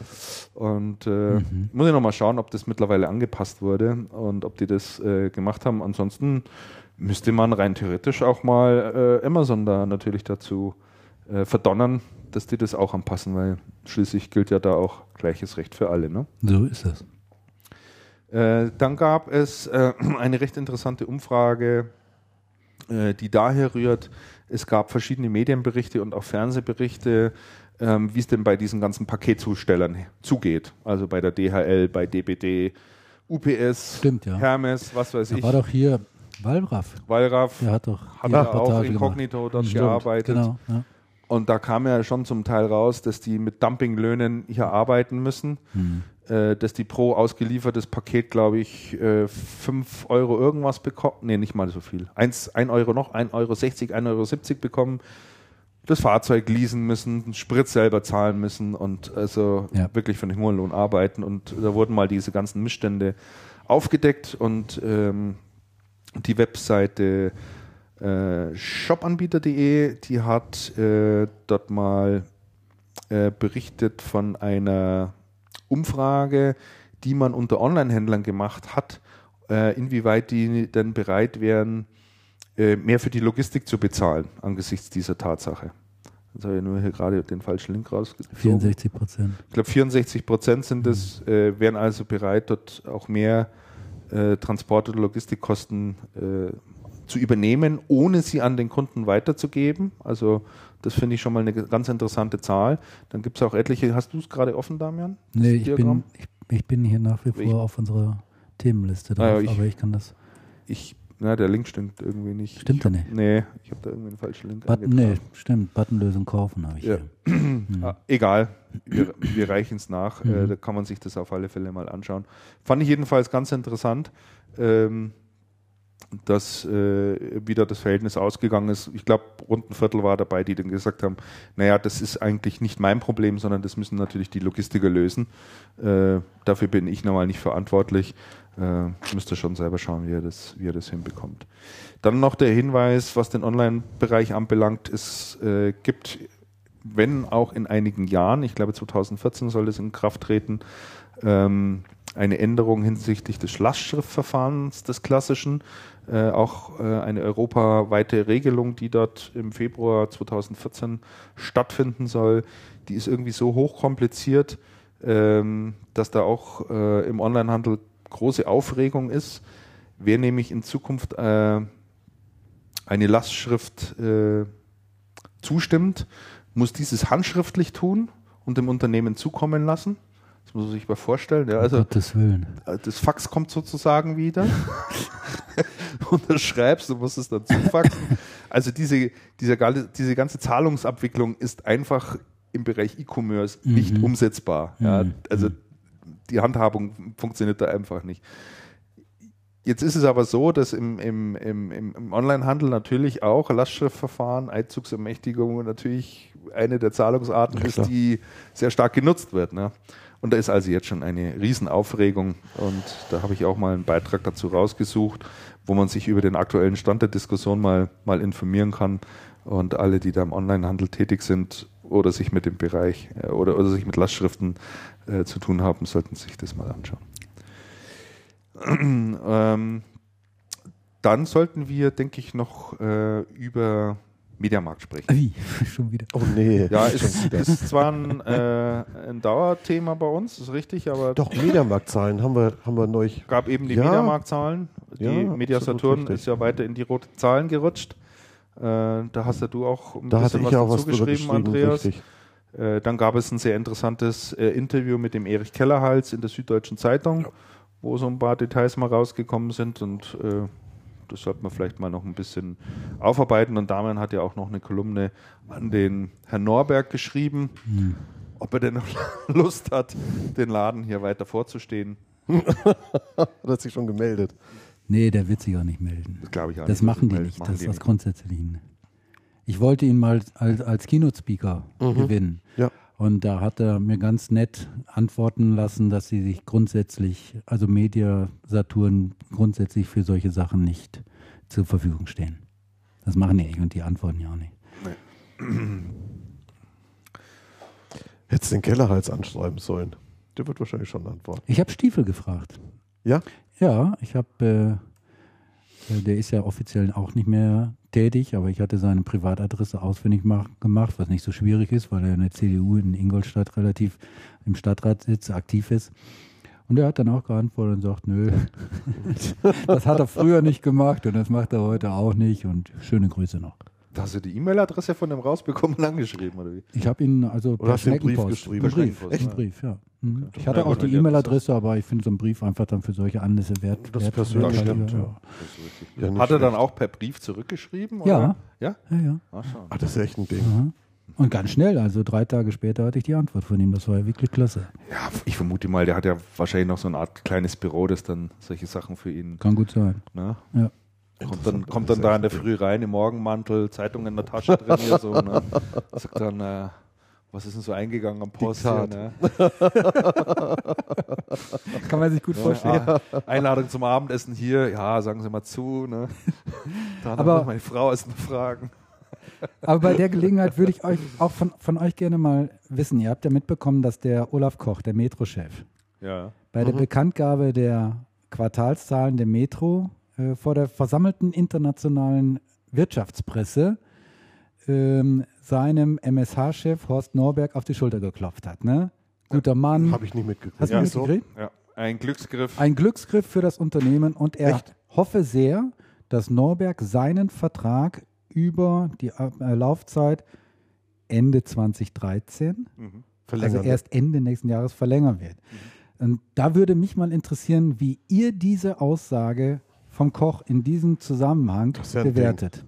Ja, ne? Das ist ja echt ein Fand Ding. ich auch total interessant. ich mitgekriegt. Also für mich ist das ein ganz klares Signal, äh, alle draußen im Markt ruhig zu stellen. Also man will nicht noch irgendwie ein zusätzliches Fass aufmachen, das heißt Personaldebatte, wer steht zukünftig der MSH vor? Muss da ein anderer Manager ran, der anders durchgreift, eine andere Strategie fährt, ähm, was weiß ich, Ja. keine Ahnung. Also da will man wirklich nicht noch ein Fass aufmachen und macht es mal so demonstrativ und öffentlich und das ist ja völlig ungewöhnlich. War es viel, Völlig ungewöhnlich sowas. Ja, ne? zumal ja der Vertrag erst Ende nächsten Jahres ausläuft, Richtig. läuft und nicht dieses Ja, Jahr. also- War es vielleicht auch eine Replik an Kellerhals wieder mal? Weil Kellerhals hatte ja vorher, ich glaube, das war in diesem SZ äh, Süddeutsche äh, Interview gesagt, ja, der Norberg, das sei ja, der, der ging ja sowieso bald in Rente und äh, hat so den Eindruck vermittelt, äh, dass äh, er Norberg nicht für den geeigneten Kandidaten da betrachtet. denke ich sehr wohl, dass das da in dem Zusammenhang auch zu sehen ist, dass die Metro von ihrer Seite aus sagt, nee, nee, dem halten wir da die Fahne und das ist völlig richtig, was er macht und äh, der wird seinen Weg auch dort fortsetzen und was Keller, Hals und Stiefel, was ihr hier macht, ist einfach nicht in Ordnung und die fechten ja da nach wie vor oder haben ihren Rechtsstreit ja auch noch ausgefochten, da ist ja jetzt nochmal Urteil ergangen in der Sache. Im Ergebnis hat sich ja nichts geändert, es ist ja quasi nur nochmal bestätigt Ein worden. bisschen hat sich schon geändert, weil in operativen Belangen äh, kann die MSH äh, äh, jetzt schon äh, deutlich äh, mehr, entscheiden bewegen, als ja. vorher. Ja. Aber nicht in dem Umfang, wie sie sich eigentlich Nein, gewünscht haben, das nicht. natürlich. Ne? Ja, das ist richtig. also da müssen schon so ein Es hat, es hat sich auch jeder als Gewinner gefühlt des Urteils. Es hat jeder Ja, gesagt, es endlich haben wir umfassend Recht bekommen. ja, Das ist aber ja es klar. war früher, war es ja so, dass Keller halt sich auch einmischte, wenn meinetwegen ein neuer Geschäftsführer in, in, bei, in, beim Standort äh, hinter Puitaifi da äh, eingestellt wurde und Keller halt sagte, nee, den will ich nicht, dann konnte der nicht eingestellt werden. Das ist jetzt nicht Ja, mehr ja, so. ja, ja. Ne? Also ist wenn ja ich das äh, richtig verstanden habe. Wenn ist es natürlich ja. um, um strategische Dinge äh, äh, geht oder um Dinge wie zum Beispiel, wer jetzt der neue ähm, Vorsitzende der Geschäftsführung der MSH Holding äh, oder gehen wir an die Börse oder so, dann ist Kellerhals nach wie vor Ja, klar. mit, mit am Tisch. Ne? Ja, und der ist ja schon jemand, der dort auch äh, klar irgendwie äh, seine Meinung äußert. Also da in dem SZ-Interview, da hat er ja teilweise schon ein paar ordentliche Dinge losgelassen, fand ich. Ne? Also Ich habe das der- leider gar nicht mehr gefunden. Der hat ja dann auch gesagt, naja, also man sollte, äh, man sollte vielleicht mal anheimlegen, ob, ob, ob äh, die MSH nicht einen anderen Investor braucht, ja. Ähm, Stimmt, ja. Also der hat da durchaus gesagt, äh, traue da nicht drum, wenn die Metro äh, da rausgeht aus dem Geschäft, ne? Mhm. Das hat er vorher, glaube ich, auch schon mal gesagt. Also ja, das er da er, will, er, die Finanzinvestoren aus Düsseldorf, wie er immer sagt. er würde ne? ja gerne noch ein paar Investoren äh, dann um sich scharren und Ja. dann das Unternehmen Ganze sozusagen zurückholen. zurückzukaufen, ähnlich wie Best Buy, Best Buy, ja. Gründer. Wobei, der will ja 8 Milliarden. Mhm. Will der, äh, will der ja äh, für Best Buy irgendwie dann äh, auf den Tisch legen. Ne? 8 Milliarden. Ich habe da mal gedacht, das ist verdammt Das ist aber, viel Geld. das ist aber ganz Die massiv. Porsche Holding kriegst du jetzt für 6,9 Milliarden gerade mal.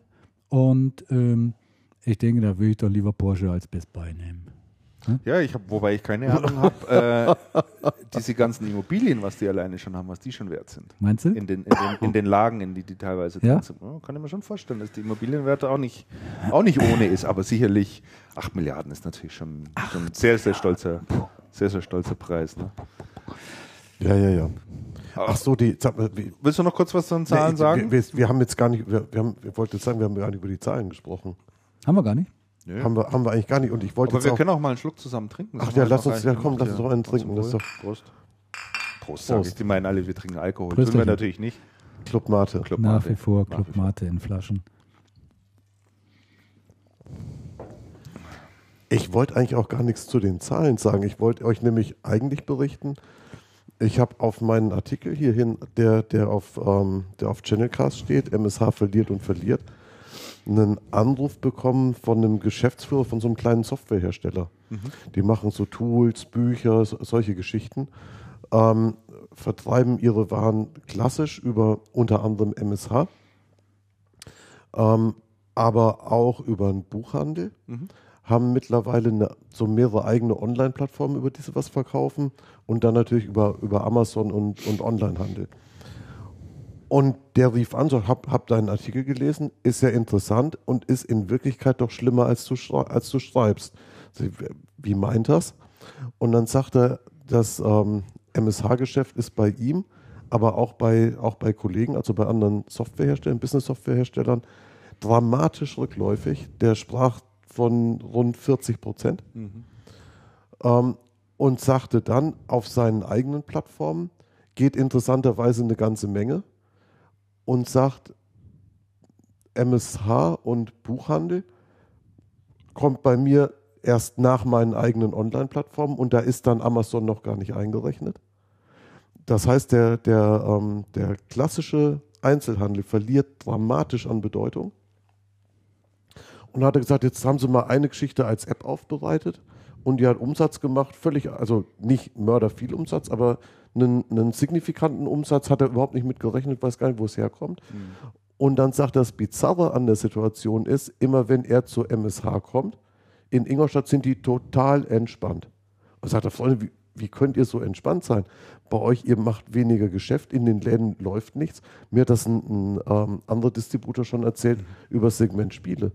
In den Läden läuft nichts, es wird nichts gekauft, es ist dramatisch rückläufig und ihr seid hier völlig entspannt. Das, irgendwie passt das doch überhaupt gar nicht zusammen.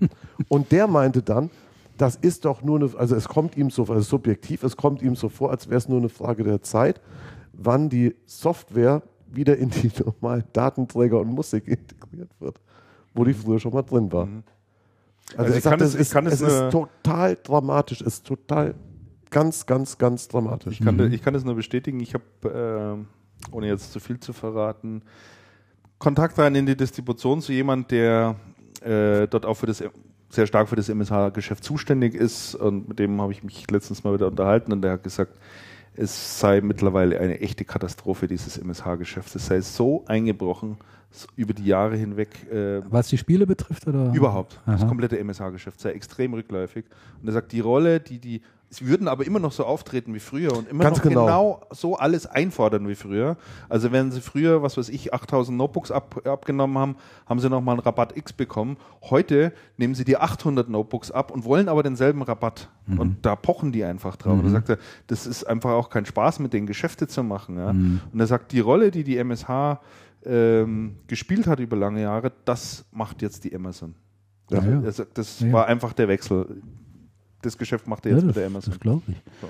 Das, Das, glaube ich. das heißt aber, dass der Markt sich erheblich schneller verschiebt, als, als wir, als wir alle, als wir alle angenommen haben. Ja. Ich habe das ja, ich habe das jetzt im Spiel. Ich bin da sehr gespannt auf die nächsten Geschäftszahlen, ob die, Ja. ob, ob die da eine, eine, eine Wende hinbekommen. Also ich wüsste nicht wie. Nee. Warum, warum soll es da zu und, einer die, Wende kommen? und, dann, und dann ist es doch so, die Online-Zahlen, okay, die, die, ähm, die Umsätze nehmen zu, aber die Visits sind massiv rückläufig. Massiv. Die Visits im zweiten Quartal waren massiv rückläufig, du doch auch obwohl sie das kaufen. Portfolio aufgebaut haben und und und. Ja, und obwohl das in Schwung kommen sollte. drin. Es ist wirklich Willst du doch nicht. schlimmes Drama. Und, und ähm, was auch interessant ist, kennt ihr das, ähm, kennt ihr das Modell, was der Mediamarkt jetzt einigen Sicherheitssoftwareherstellern über die Rübe gezogen hat? Nö. Das geht so. Und ich glaube, und ich glaube, Symantec, und ich Das glaube, geht so. glaube, Symantec macht das.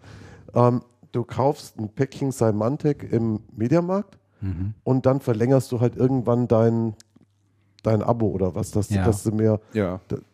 und für diese Verlängerung, die du online beim Hersteller machst, kriegt der Mediamarkt eine Kohle. Bitte? Ja. Okay. Und dieses. Modell haben sie anscheinend allen Softwareherstellern angetragen. Das haben wir nicht alle mitgemacht. Das kann ich mir vorstellen. Aber das ist doch echt die Härte. Mhm. Gut, so stellst du natürlich Online-Umsätze dar, die, also das ist ein bisschen merkwürdig, Mhm. Mhm. Das ist interessant. die, die, keine, die keine echten sind. Nee, es sind keine echte. Man Also- klingt sich ja da nur ein Stück weit in die Wertschöpfungskette ein Ja. und ob das gerechtfertigt Also man, man ist. schöpft die Wertschöpfungskette etwas äh, ab. Ja, aber, Also ich aber das schon da ist die die Frage, Härte. mit welcher Rechtfertigung. Weil, weil das echt die äh, die erbringen ja da keine Leistung mehr. Nein. Ne? Also es ist einfach nur äh, Fortbestand des Geschäfts. Ja, also dann sparen wir uns jetzt mal die, die, die, die, die Zahlen an der Stelle. Ich denke, das nächste Quartal kommt und dann äh, Hast Ja, du dann hier? wird das haben wir das wieder auf dem. Tisch. Ne? Ja, ja, ja, ja. Ah, schade, äh. Christian, dieses Original-Interview mit Erich Kellerhals aus der Süddeutschen hast du auch nicht gefunden, ne? Das haben die nicht Nein. auf die Homepage gestellt. Nein, das war nicht online, es war Ja. tatsächlich nur auf der, äh, in der, in der ja, Printausgabe. so, hat, Ja. so ist es mir auch gegangen. Ja. Aber ich, Hat der Kellerhals das auf seiner, auf seiner Website stehen? Nee, hat er nicht. Es gibt tatsächlich eine Website übrigens, Ja, kellerhals.de, ja, ne? genau.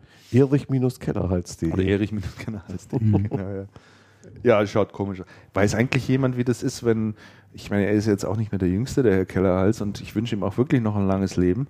Äh, wenn er stirbt, ähm, wird das dann vererbt oder wie funktioniert das dann da Was mit den meinst du? Anteilen? Das gute Frage. Ja, ich auch nicht, hab nicht mal so gefragt. Weiß ich immer auch nicht. Naja. Ähm, dann packe ich in die Shownotes, da gehe ich jetzt gar nicht mehr äh, so großartig darauf ein, zwei sehr interessante Artikel äh, zum Thema Showrooming. Ähm, ist ja hierzulande in Deutschland auch zunehmend ein Thema, äh, dass Kunden in den Laden reinkommen, alles abfotografieren und dann online verkaufen. Da gibt es ja so viele Tools mittlerweile. Und äh, war ja auch schon häufig Gegenstand bei uns äh, von ja, sehr eifrigen Diskussionen hier im Channelcast, wo wir uns überlegt haben, was man dagegen tun kann. Da gab es jetzt einen sehr schönen, äh, sehr schönen Beitrag äh, auf einer amerikanischen Internet, äh, auf einer amerikanischen Website, die heißt Internet Retailer, ähm, die mal so zusammenfasst, welche Möglichkeiten äh, amerikanische Retailer, die jetzt äh, stationäres Geschäft machen, da mittlerweile anwenden, beziehungsweise welche Gegenstrategien sie verwenden. Und äh, das ist mal sehr interessant zu lesen. Da kann man so das eine oder andere sicherlich ableiten. Ähm, dann noch eine weitere Studie, die dort lautet, dass Händler mit, äh, die lautet, dass Händler mit einer Internetpräsenz schneller wachsen als Händler, die keine Präsenz haben, äh, zielt nicht mal nur darauf ab, ob die tatsächlich online wesentlich mehr verkaufen, sondern die Betrachtungsweise war, ähm, ob die im Umsatz zulegen insgesamt oder, Mhm. oder rückläufig sind. Da wurde tatsächlich festgestellt, dass Online-Händler mit einer Online-Präsenz äh, um 5% stärker wachsen als diejenigen, die völlig darauf verzichten. Mhm. Äh, ist quer über alle Branchen hinweg und auch mal ganz interessant äh, zu sehen. Und ein interessantes Projekt aus England, das an den Start gegangen ist, dort hat sich alle, alle Händler einer kleineren Stadt haben sich zusammengetan und haben gemeinsam ein E-Commerce-Portal gegründet, um Mhm. die Leute in ihrer Stadt also anzusprechen. Ähm, da kennt man sich äh, zum Großteil persönlich, aber man sagt auch, äh, bevor da jetzt jeder Einzelne, bevor ich als Metzger, ich als Schneider, ich als Schuhverkäufer da versuche, so E-Commerce-Auftritt zu machen, lasst uns doch alle zusammen ein großes Portal machen äh, für unsere Bürger. Ja, für alle, die dort wohnen und das haben die da als gemeinschaftliches Projekt hinbekommen. Finde ich sehr beachtlich. Finde ich eine super Äh, Idee. und äh, sieht auch äh, schick aus. Äh, es sind dann so Angebote, heute beim Metzger gibt es das und das, ne? und morgen gibt es, also wirklich gut. Äh, ich finde, das hat so ein bisschen Vorbildcharakter und sollte man sich durchaus auch mal anschauen. Das war's zur Rubrik äh, E-Commerce und äh, Retail. Dann werfen wir, würde ich sagen, noch einen kurzen Blick nach Japan. Eine Rubrik, die wir ja äh, jetzt schon ein paar Monate mal ausgelassen haben. Ähm, wir wissen ja, wie die Situationen dort unten sind, äh, dramatisch. Und jetzt kam noch die Hiobsbotschaft, dass auch Toshiba mittlerweile rote Zahlen schreibt, und zwar erheblich. Und ähm, sich der Gewinn von Nikon nahezu halbiert hat. Also auch die zwei Unternehmen erfasst es gerade ordentlich. Hingegen Panasonic hat nach den Rekordverlusten in den letzten zwei Quartalen waren es, glaube ich, jetzt erstmals wieder schwarze Zahlen geschrieben. Ähm, äh, ist natürlich einer Massenentlassung äh, geschuldet, die dort Mhm. stattgefunden hat. Äh, die haben, und das muss man sich mal vorstellen, äh, alleine in ihrem Hauptquartier, das machen sie quasi fast ganz dicht. Ich habe es äh, in Heise Resale gelesen. Ich rufe es gerade mal auf, um da auch die richtigen Zahlen zu liefern. Ähm, also da waren irgendwie dreieinhalbtausend Leute, glaube ich, beschäftigt. und da bleiben jetzt irgendwie noch 100 übrig. Bitte? In der Zentrale. Ist das übel. In der Zentrale. Ei, ei, ei. Da, da habe ich mir dann natürlich die Frage gestellt, ähm, das ist doch dann wohl offensichtlich so ein ganz typischer Wasserkopf gewesen. Ne? Ja. So über die, über die Jahre und Ja. Jahrzehnte hinweg. Ne? Was haben die gemacht, ne? Ja, was haben Das- die eigentlich ja. alle gemacht? Ne? Das klingt ein bisschen so wie Robotron am Standort Sommer, da 30.000 Mitarbeiter. Hm, Ja. hm, hm. äh, das fand ich ja schon echt Wo? heiß. Ja, also Japan, das ist, wie gesagt, ist echt noch nach wie vor Es gab, es gab einen sehr bizarren Artikel im Handelsblatt zum Thema Japan und zwar zu den Toshiba-Zahlen. Mhm. Da hatte das Handelsblatt geschrieben, Toshiba steigert den Gewinn beträchtlich. Und dann habe ich das gelesen und gedacht, Donnerwetter, das ist ja echt mal ein Ding. Es war ein sehr kurzer Artikel. Und dann habe ich, und da ging nicht so viel draus hervor, und dann habe ich mal in die Zahlen reingeschaut, die haben irgendwas falsch gelesen. Ja, Weil die, weil die Zahlen sind ja dramatisch, das ist dramatisch schlecht. runtergegangen, Ja. Toshiba hat in einem Bereich zugelegt, im Infrastrukturbereich irgendwie so. In Kann- Ausstattung von Städten und Gemeinden. Kann sein, aber vermutlich das ist nicht da- das Kerngeschäft von Ah, denen. ne? Nee. Ja. Und, und nicht, dass es irgendwas kompensiert hätte. Dann kommen wir in die Rubrik äh, Smartphone- und Tabletmarkt. Auch hier ein paar aktuelle Zahlen. Ähm, zum einen äh, gibt es eine Studie äh, der Marktforscher von äh, Juniper Research, die äh, festgestellt haben, dass der Samsung derzeit doppelt so viele Smartphones verkauft wie Apple. Das fand ich mal eine ganz interessante Zahl. Also äh, die haben im Zeitraum, im vergangenen Quartal rund 52 Millionen Smartphones verkauft und Apple etwa 26 Millionen und damit doppelt so viel. Das sind mal ein paar handfeste Zahlen, mit denen man ein bisschen was anfangen kann. Und äh, Ja, Samsung ist ja auch massenmarktkompatibler als Apple. ja, ja. Also definitiv vom Portfolio und Ja, vom Pricing. ja, ja. ja, vom Pricing ist das so? Also ich meine, wenn Ja, ich mir die- weil die- anschaue, da, das ist ja ganz schön teuer. Nee, weil die, weil die Spannbreite des Portfolios halt Die von- Palette ist einfach. weil die größer. Palette größer ist. Jedenfalls Von Apple gibt es halt nur iPhone und iPhone kostet, was Ja, ja. iPhone kostet. Und bei, und bei Samsung gibt es Auch günstigere. Ja, ja. erheblich günstigere auch. Verfolgt einer von euch eigentlich noch diese Patentstreitereien da zwischen Apple und Samsung in irgendeiner Form? Das ist oder? äh, irgendwie ermüdend. Also man nimmt immer noch so eine, mal wieder eine Headline wahr, aber die Echt? Artikel lese ich schon. Oh, ich habe es neulich gelesen. Ich hab, ja. Doch, ich habe neulich gelesen, fand ich, fand ich interessant. Und zwar auf allthings.de Mhm. Gibt es ähm, sehr detaillierte Berichterstattung direkt aus dem Gericht. Und das lese ich doch. Das alle. lese ich doch wirklich gern. Und was ich, was ich sehr interessant fand, gerade in der, in der letzten Runde war, dass jetzt ähm, Samsung hergeht und alte Technologien Mhm. oder in Anführungszeichen alte Technologien wieder aufrollt, ähm, um zu zeigen, dass bestimmte Dinge einfach nicht schützenswert sind, weil es gibt sie schon ganz lang. Und dann hatten sie auf den, dann hatten sie So ein uraltes Telefon. Mitsubishi, da hatten sie von Mitsubishi diesen, ähm, diesen, diesen Tisch, auf den, auf den projiziert wird, der dann mit Multitouch arbeitet. Und da war ich doch erstaunt, wie lange das, wie lang das schon auf dem Markt ist. Das war von 2003, stimmt das? Kann sein, ja. Zehn Jahre alte Technologie und zum Teil dann noch deutlich ältere Technologie. Also ich packe hier jedenfalls dann noch einen, einen Link mit rein in die Show Notes. Äh, der führt auf einem PDF mit 132 Seiten, nicht erschrecken. Äh, das ist zurzeit auch beim, beim Gericht. Das ist ein Ge angeblich ein Dokument, äh, was bei Samsung geleakt wurde, was herausgekommen ist. Und das sind im Wesentlichen sind es nur PowerPoint-Folien. Äh, die schauen eigentlich alle so aus. Links sieht man das iPhone.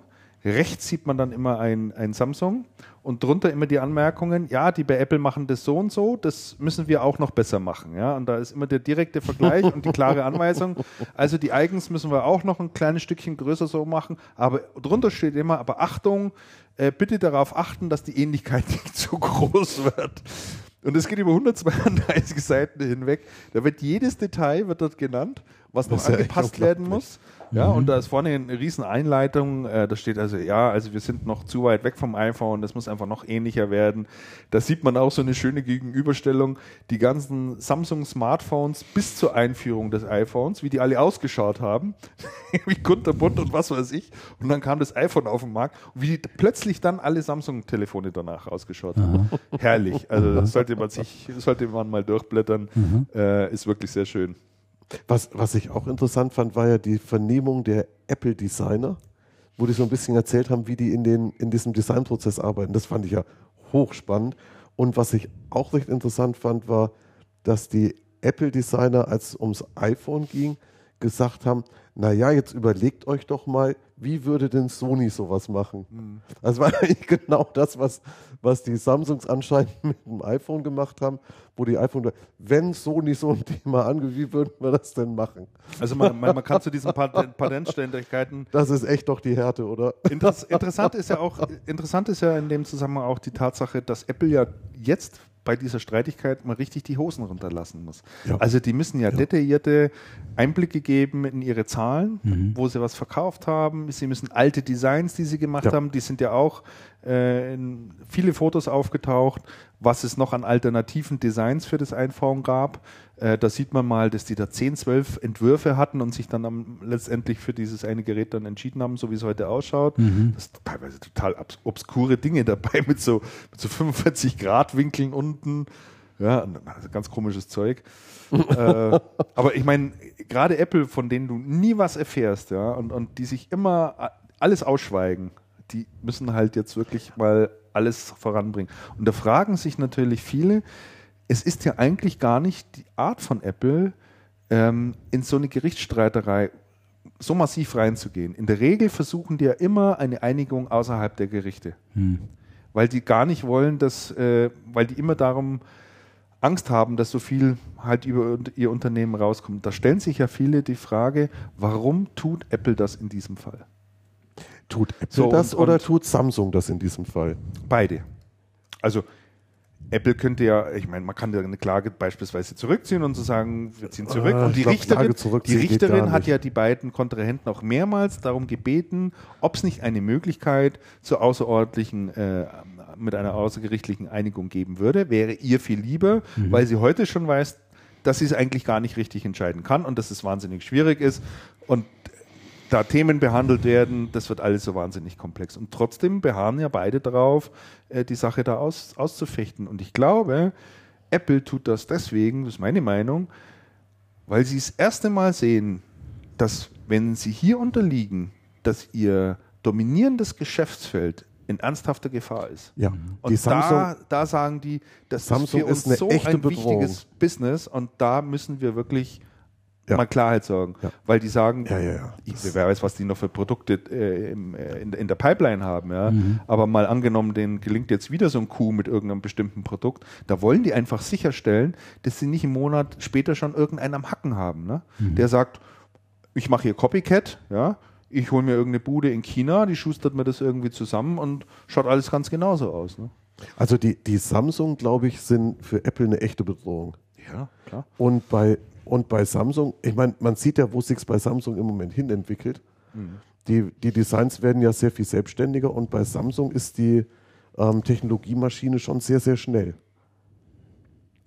Also Klar, da, ich meine, die da haben ist, natürlich entsprechende Ressourcen. Da ist schon, ja, da ist aber auch im Kopf was passiert. Ja. Da ist im Kopf was passiert. Das ist so ähnlich wie, wie damals, wo der Samsung Manager dann gesagt hat, unsere, unsere, was waren das, Kühlschränke oder was? Die sind alle total scheiße und hat die ganze Produktion des Monats auf dem Hof gefahren und plattgewalzt vor den, auf, vor den Augen der Mitarbeiter, damit die mal aufwachen und sehen, Freunde, hier ist doch, hier ist doch wirklich, hier ist doch wirklich, ähm, hier sind doch wirklich dramatische Schritte mal angebracht. Das ist doch, was ihr hier gemacht habt, ist doch Kindergarten. Mhm.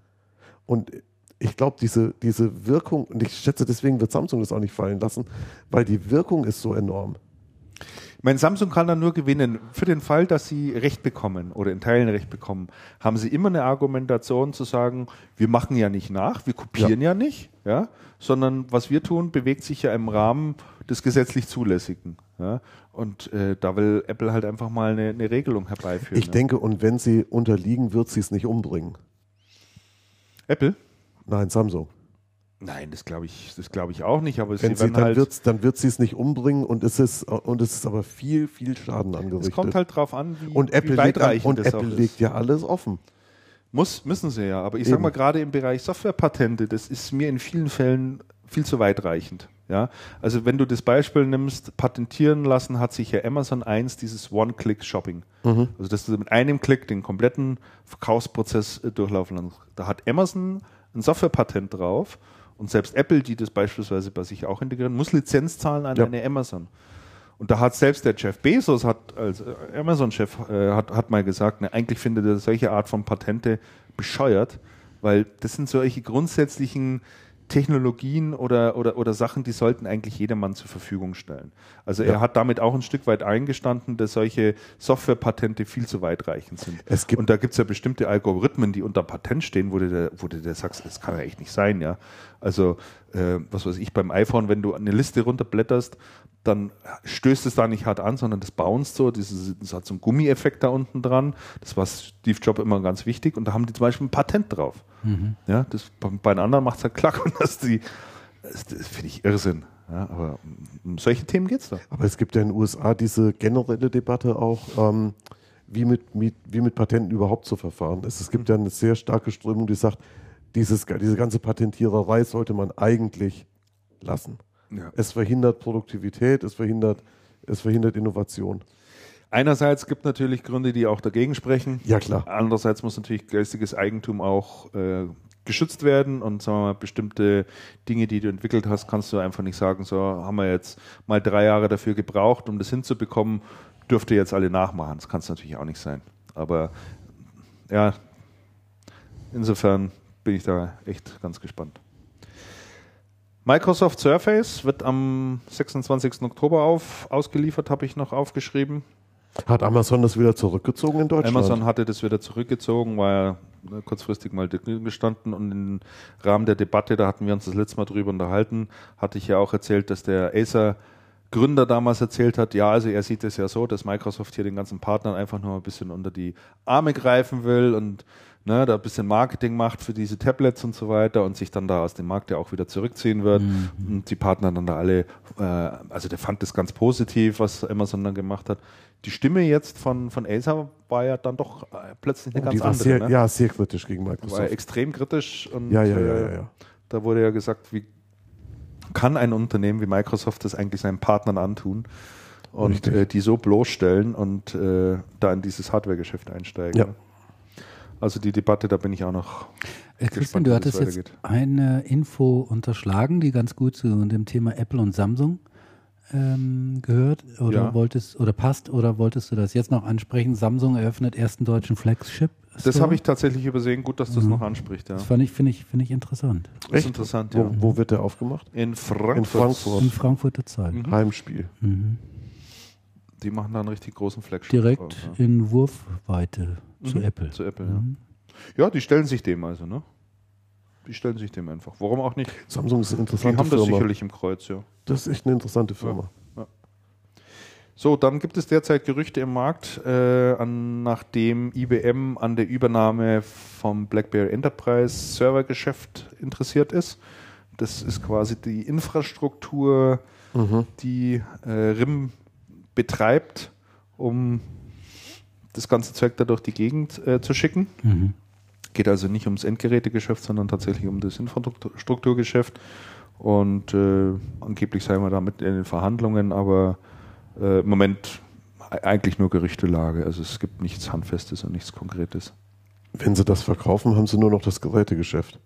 Das ist ja ein Desaster. Ja, Ja, Das, die ganze Also- RIM ist ja ein Desaster. gut. Haben wir auch schon, auch schon äh, ausführlich Ja, genau. Diese Sendung, diese Sendung, das nicht nochmal, bitte. sonst, sonst muss ich weinen. Dann kommen wir zu dem Bereich Systemhäuser. Da haben wir äh, drei Sachen eingetragen. Äh, zum einen sattes Umsatzplus im, sattes Umsatzplus im ersten Halbjahr. Fritz und Macchiol wächst über Plan. Hat sich die Zahlen jemand angeschaut von euch? Damian wahrscheinlich. Ne? Nee, gerade gerade nicht. Hast du gar nicht angeschaut? Ich habe das, aber das ist doch schon eine Weile her, oder? Nee, die haben die Geschäftsergebnisse jetzt Ende, Ende Juli bekannt gegeben. Ne? Seitdem haben wir auch nichts mehr, Das stimmt. haben wir nicht mehr gefunkt. Mhm. Ja. Also die haben im ersten Halbjahr 2012 ist der Umsatz auf etwa oder rund 150 Millionen angestiegen. Das ist ein sattes Plus von 36 Prozent. Das ist in der Tat Und die Zahl der ordentlich. Mitarbeiter, Ist das organisches Wachstum oder haben die nicht zugekauft? die ja die ICT äh, Division, die hat da natürlich äh, einiges dazu beigesteuert. meine ich da nochmal. Hä? So, die Zahl der Mitarbeiter wuchs im gleichen Zeitraum um 20 Prozent auf mehr als 950. Das Unternehmen geht davon aus, dass sie im Herbst die 1000 Mitarbeiter-Schwelle überschreiten werden. Schon ordentlich Wahnsinn. Ne? Boah. So, das Fundament für die durchaus positive Entwicklung sind in erster Linie die verlässlichen Beziehungen, die wir mit über die Jahre gepflegten zahlreichen Kunden aufgebaut hat. Das gilt ebenso für alle wichtigen Hersteller, allen voran IBM, kommentierte Herbert Fritz die Bilanz. Mit diesem Ergebnis leistete die Fritz und Matschul Group einen bedeutenden Beitrag zum Gesamtergebnis der ICT-Division des niederländischen Mutterkonzerns Imtech, dem das Systemhaus ja seit 2006 angehört. So, und ähm, ja, Ja. Schön. schön. Herzlichen Glückwunsch. Ja. Äh, dann gab es auch die Geschäftsergebnisse von der Bechtle Und von Cancom. und und von der Cancom. Die sind jetzt nicht ganz äh, so stark gewachsen äh, wie Fritz und Matziol, sind natürlich auch, sagen wir auf einem anderen Niveau. Ähm, bei Bechtle ist es so, dass der Umsatz im ersten Halbjahr immer noch sehr schön äh, angestiegen ist. Wobei aus dem Markt ja immer zu hören war, dass äh, zu hören ist, dass das B2B-Geschäft äh, nicht mehr so richtig gut läuft, aber die haben jetzt immer noch um 7,6 Prozent zugelegt im ersten Halbjahr. Der Gewinn auf EBIT-Basis ist äh, ein bisschen zurückgegangen, was äh, Bechtle mit äh, verstärkten Investitionen im Personal, also in dementsprechend höheren Personalkosten, äh, erklärt. Jetzt gucke ich nochmal eben, wie sieht es im Systemhausgeschäft bei denen aus. Äh, da sind sie sogar leicht überdurchschnittlich gestiegen, also knapp 9 Prozent. Der Rest dann also ähm, Bechtle direkt, Mhm. etwas weniger. Also gar nicht mal so übel. Und Cancom, da muss man auch sagen, also wirklich Respekt. Die setzen ihren guten Lauf einfach fort jetzt im äh, ersten Halbjahr, sind nach wie vor mit, äh, stehen auf dem Gaspedal und äh, ja, also machen da offensichtlich einen ganz, ganz guten Job. Der Aktienkurs hatte ich letztes Jahr, äh, letzte Mal schon erwähnt, also wird jetzt auch von der Börse honoriert. Der ist also richtig schön gestiegen. Also ich glaube, dass die, dass die Jungs da in Scheppach oder jetzt München, München, ja. dass die, dass die ganz gut drauf sind. Mhm. Mhm. Die haben ein ganz interessantes Unternehmen äh, noch übernommen, mit 51 Prozent oder sich mit 51 Prozent beteiligt. Ich weiß nicht, ob ich es letztes Mal erzählt hatte. Glanzkinder heißen die. Ja, hattest Ja, du ja, ja, hat es erzählt. Hatte ich erzählt. Ja, Ja, ja. Also, sehr interessante, sehr interessanter da Schritt, werden wir absolut. auch auf dem Systemhauskongress einen schönen Vortrag hören von dem Geschäftsführer von den Glanzkindern. Ach so. Mhm. äh, der mal darstellt, wie sich das App-Geschäft im B2B-Umfeld so gestaltet und äh, warum das eben auch wichtig ist und Mhm. er auch da in den Systemhausbereich Mhm. äh, rein wollte. Da bin ich auch sehr gespannt drauf. Findet übrigens nächste Woche statt. Mittwoch, Donnerstag in Düsseldorf. Ähm, Unternehmen und Märkte, ja, da habe ich eigentlich, ich habe ja ein Thema noch, was man vielleicht mal kurz ansprechen kann. Das ist SCO. Kennt die von euch noch jemand? Ja. Mhm. Gibt's die Firma noch? Ja, die haben jetzt Insolvenz angemeldet. Ah ja. Chapter 11, die war lange Zeit auf Chapter 7 heißt es ja, das ist so quasi die Vorstufe Aha. und haben jetzt äh, endgültig ähm, nee, äh, die haben jetzt für andersrum, die haben Chapter 11 gehabt die ganze Zeit, das ist also diese Mhm. Art äh, Gläubigerschutz, äh, Gläubigerschutz, äh, den es dann in Amerika drüben gibt und haben jetzt die Chapter 7 sind jetzt ins Chapter 7 gewandert, das ist dann der Bankrott. Aha. Ich habe von denen ewig nichts mehr gehört. Nee. Nee, ich auch Ich dachte, die sind mal von jemandem gekauft worden. Aber Sind die, Caldera? Von, von Novell. ja, Sind nicht mal von Novell gekauft worden? kann sein. Oder nur ein Teil Nee, von denen? nee. Wenn du das jetzt mit, äh, mit, mit Entschiedenheit behauptest, behaupten würdest, dann könnte ich dir nicht widersprechen. Ich habe es mir letztens in der Wikipedia noch angeschaut, weil es mich auch interessiert hat. Äh, aber mit, äh, Nee, die haben geklagt. ja, ja, das kann, das kann gut sein. Da ging es ja um, um Unix. Ja, die haben geklagt um, gegeneinander. Um, um das Thema, ne? Also, ich glaube, Caldera und SCO, aus der ist ja dann irgendwie diese SCO Group entstanden oder sowas. Also die haben jedenfalls Umsatz noch gemacht äh, in den letzten Jahren. Der, das waren nur noch Kleckerles-Beträge. Was sind das hier für eine Headline? DAI, SCO, DAI. Mhm. So. Ja? Das ist emotional. Mit Ausführung, Ausrufezeichen, der fehlt noch. Stirb Das- endlich. Das ist emotional. Hunde wollt ihr ewig leben. Ja, genau. So ungefähr, ja. Also das hatte ich mir hier noch notiert. Dein Monster. Habt ihr sonst noch irgendwas? Nee, ihr habt doch gar nichts eingetragen, ne? Ach, weil das letzte Mal habe ich noch, äh, haben mich noch ein paar angeschrieben, weil ich äh, versäumt hatte, äh, einen Link zu machen zu den Bildern, weil doch der ehemalige Apple Retail-Chef, der für die Shops verantwortlich war, Mhm. ja gewechselt hatte. Äh, Ron Johnson heißt er im Übrigen und der ist ja zu JC Penney, gega- JC Penney gegangen Mhm. und versucht dort das Unternehmen wieder äh, zu drehen. Die haben ja auch Riesenverluste, ein, ein Quartal nach dem anderen und Mhm. der baut ja da auch die ganzen Läden um. Diese Fotos, da habe ich den Link jetzt noch äh, drunter gefügt und äh, ja, der hat dort einen schweren Stand. Mhm. Also hält da aber eisern dran fest. Der hat beispielsweise diese ganzen Rabattcoupons und so weiter alles gestrichen und das für amerikanische Unternehmen schon, schon was Besonderes, weil damit arbeiten die eigentlich ständig alle und zwar Ja. äh, im großen Stil. Aber er hat gesagt, nee, machen wir nicht mehr. Und sofort ist der Umsatz runtergegangen. Und da ist der Umsatz so brutal. Also seit der da ist, ist der Umsatz richtig Ja. runtergekracht und die schreiben ordentlich Verluste. Ja. Aber die halten alle fest an ihm und er sagt, ich werde auch noch mehrere Jahre brauchen, um dieses Unternehmen zu drehen, aber ich kriege das hin. Also. Das ist eine ordentliche Wette. finde ich echt Das mutig. ist eine ordentliche Wette. Das finde ich ja Mhm. echt interessant. Ja. War gespannt.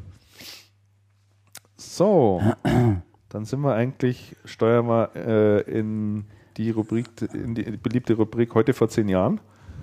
Da habe ich gleich ein paar Sachen noch rausgesucht, nämlich erstens Composoft, Hm. Neustart nach Insolvenz. Damian, das sagt dir sicherlich noch was, oder? Güte, El Hadi? Composoft. Auch ja. Composoft? Ja, das war nett damals. ich erinnere mich ganz dunkel, aber wirklich nur noch dunkel. Das war El Hadi. Der ist ja damals in Untersuchungshaft Da dann doch genommen um- worden. Ne? da ging's ging's doch ja um Microsoft, Microsoft Raubkopien und solche Geschichten. genau, richtig. vertrieben wurden. Composoft war eine böse Geschichte. Erinnert sich vielleicht der eine oder andere noch. Ja, das war eine in der Tat böse Die haben da Geschichte. nochmal einen Neustart hingelegt, jedenfalls nach der Insolvenz. Und äh, das ging doch nur noch ganz kurz. ging noch relativ kurz. Ich habe da mal nachgeschaut, ob es Composoft.de noch gibt. Ich Gibt's meine, der Name ist super. Ja, der ist gut. Ja, als Composoft finde ich ist ein hervorragender Name. Also Composoft.de. Ja, aber zu der Zeit war der nicht so wirklich Nee, gut. zu der Zeit nicht. ne? Nee, ich wollte, ich wollte eigentlich nicht sagen, aber jetzt sage ich es doch. Das Beste an der Firma war der Name. Okay. Composoft.de. Jawohl, gibt es immer noch. Also als Domain zumindest, wird man Mhm. dann umgeleitet auf composoftgroup.com. Herzlich willkommen bei der Composoft Deutschland GmbH. Da begrüßt dann der Walter Neumüller, der Geschäftsführer. Was machen die denn so? More, faster, easier. Aha, okay. Danke. Auch irgendwie so Software über Composoft. Composoft entwickelt Softwarelösungen für die Küchen- und Badplanung. Aha, okay. Gut. Auch geklärt. Dann der Münchner Distributor TLK hat heute oder hat äh, vor zehn Jahren äh, den Gang zum Insolvenzrichter angetreten. Mhm. TLK gibt es ja aber nach wie vor. Die sind verkauft an französischen Distributor, gell? Ja, die hatten sich, äh, wenn ich es noch richtig zusammenbringe, damals erhofft, dass die Westcon äh, die TLK übernimmt. Ja, da ja, hat ja, aber damals haben die sich dann die Landis gekauft Die haben Landes gekauft, richtig. und hatten dann kein großes Interesse mehr an der TLK. Die TLK ist mittlerweile verkauft an. Das war das Irgendein französischer, Französischer- Value-Add-Distributor, ne? französischer. Netzwerkdistributor Ja. oder sowas, ja. Kriege ich jetzt auch nicht. Und dann im August, das fand ich total erstaunlich, äh, vor zehn Jahren, ähm, Jahrhundertflut war damals. Und da haben viele IT-Firmen dann ähm, den Betroffenen Hilfe angeboten und haben da Decken hingeschickt und Equipment und was weiß ich. Ich kann mich da ehrlich gesagt gar nicht mehr so richtig Nee. dran erinnern. Ich auch nicht. Da hatten wir, ich habe ich hab meinen alten, alten Computerpartner, hieß mir ja damals noch nachgeschaut, Damian, da hatten wir noch Artikel drin, wo wir Händler, die in diesen, in den Fluten quasi baden gegangen sind, hatten wir da angerufen, gefragt, wie es geht und haben, ja, ja, haben, Da, ja. haben da so die Stimmung eingeholt. Richtig, ne? richtig, genau. Stimmt. Ich weiß gar nicht, warum waren da so, hat da den ganzen August so geregnet? Der muss ja. Muss, ne? Ja. Dann äh, vor zehn Jahren in die Insolvenz gegangen, auch das Notebookhaus äh, OFD. Bodo Schäfer, kennst du sicher auch noch damit. Ja, den Namen, der sagt mir noch dunkel was. Ja, der hatte damals äh, so eins der wenigen Systemhäuser, die sich fast ausschließlich äh, oder ja, der ausschließlich Notebook-Geschäft gemacht hat. Ja. Und aufgeschrieben hatte ich noch, dass der Ex-Vobis-Manager und Chef äh, Hügler äh, zu Karstadt Schwelle, Karstadt Quelle dann ging. Genau. Vorher war, dazwischen war er noch bei äh, Fröschel. Ja, Der war bei Oder? Fröschel. der war bei richtig. Fröschel. Mhm. War noch dazwischen. Gut, also das zu der Rubrik. Und heute kommen wir zu den Picks. Da machen wir mal was Besonderes. Wir haben uns mal etwas anderes einfallen lassen. Und zwar haben wir gesagt, komm, was doch auch immer mal ganz interessant ist, um uns vielleicht auch noch ein bisschen näher kennenzulernen, ist, was sind denn eigentlich so unsere Lieblingsfilme? Was sind so für uns die Top 3 Filme? Und da habe ich dann sehr schnell gemerkt, oh, das wird aber ganz schön schwierig. Da muss man vielleicht besser noch eine Kategorie wenigstens vorgeben.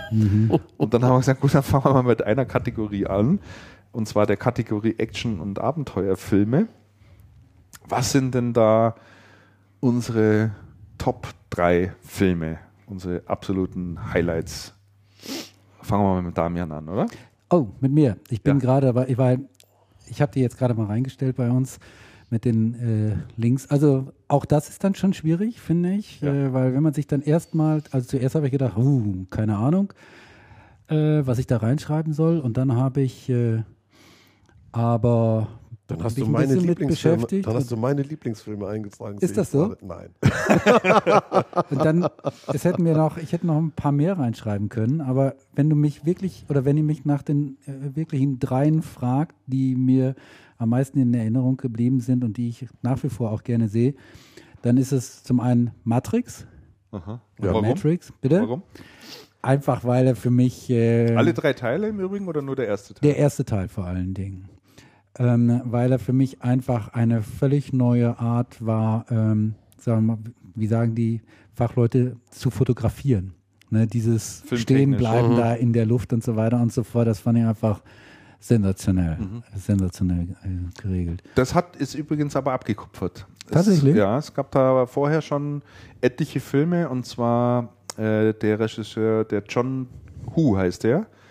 Der hat das äh, für etliche Filme, die teilweise schon uralt sind, diese Art zu filmen verwendet, äh, dass etwas in Bewegung ist und dann so quasi in der Luft stehen bleibt und sich dann so langsam dreht. Das ist ja dieses typische Ja. Matrix. Ne? Genau. Ja.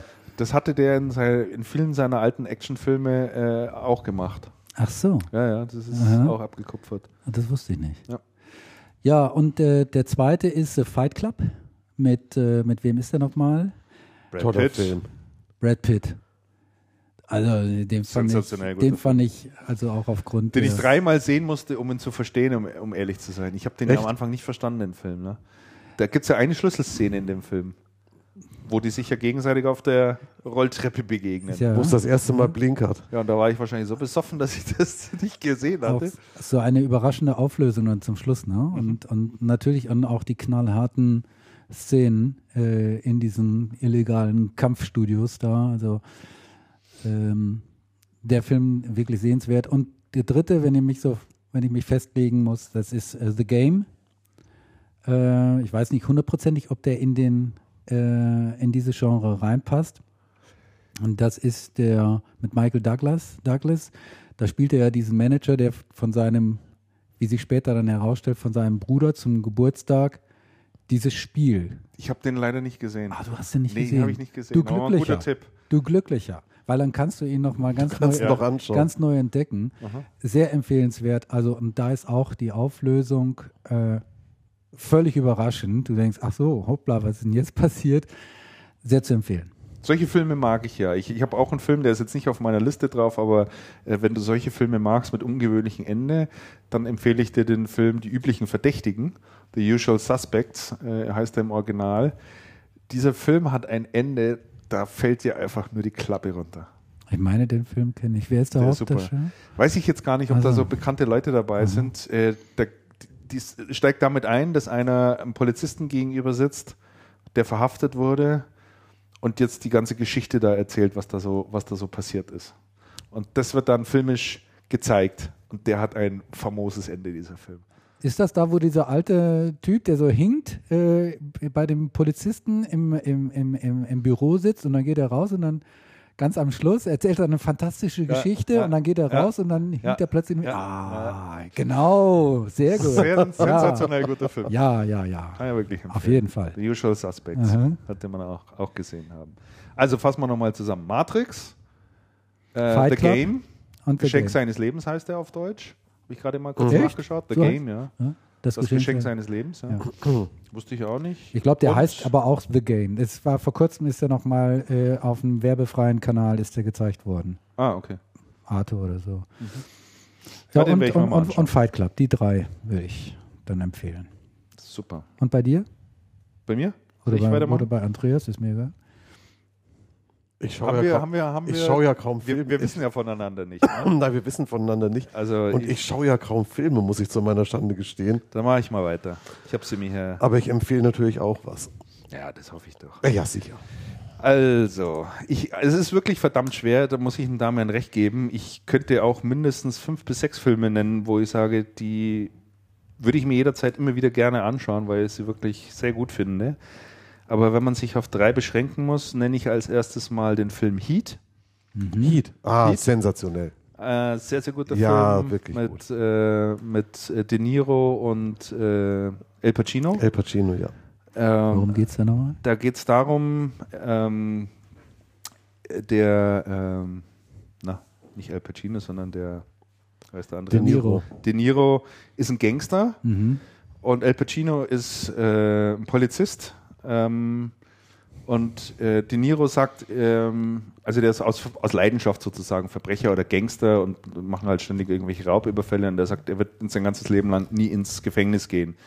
Und da gibt es eine ganz legendäre Szene, wo er dem, dem, äh, dem El Pacino also gegenüber sitzt. Da sitzen sie in so einem typischen Diner in Amerika. Wo sie in diesem Diner sitzen. Ah, die- das ist sensationell. eine ganz legendäre Filmszene auch, äh, wo sie sich dann drüber unterhalten und, und man merkt, bei dem Polizisten läuft total sch- viel schief in seinem Leben. Die sch nächste Scheidung steht schon wieder an und er ist aber davon besessen, ihn irgendwann festzunehmen und er sagt, ich krieg dich, irgendwann krieg ich dich. Und der andere sagt, nee, du wirst mich, wirst mich niemals kriegen. Und er als Gangster ist der Auffassung und sagt, verbinde dich nicht oder ähm, geh nie ein Verhältnis zu einer Sache ein, die du nicht binnen 30 Sekunden wieder lösen könntest. Ja, so nach dem Motto When you lebt feel er. the heat coming around the du, corner. wenn, genau, so heißt es dann auch im Original, Ja, deswegen auch der Filmname, When you feel the heat comes around the corner, genau. Und äh, dieser Film hat zwei Szenen, die, denke ich, auch ein Stück weit Filmgeschichte haben. Das ist zum einen der Anfang, der Überfall auf, auf eine Bank, Ja. äh, wo die alle diese Clown, Clownmasken tragen, äh, die ist sehr bekannt. Und dann äh, gibt es noch eine Schießerei mitten in der Stadt, die gefühlte zehn Minuten, Viertelstunde lang geht. Das ist ein, ein wüstes Geballere ohne Ende, aber die ist auch wirklich sensationell gut. Und den Film kann ich auch nur empfehlen. Ähm, ganz, tolle, ganz tolles Actionkino.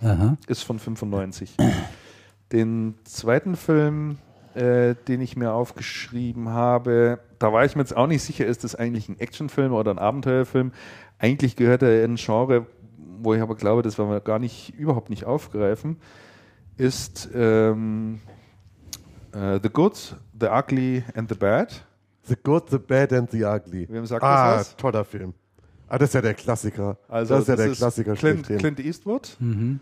und äh, Lee Van Cleef Lee Van Cleef und, und, der Eddie ähm, Wallach. Genau, und Eli Wallach Ähm, spielt den hässlichen. Genau, der Film heißt zu Deutsch äh, Der gute, böse nee, drei Glor- nee, die zwei glorreichen glorreichen,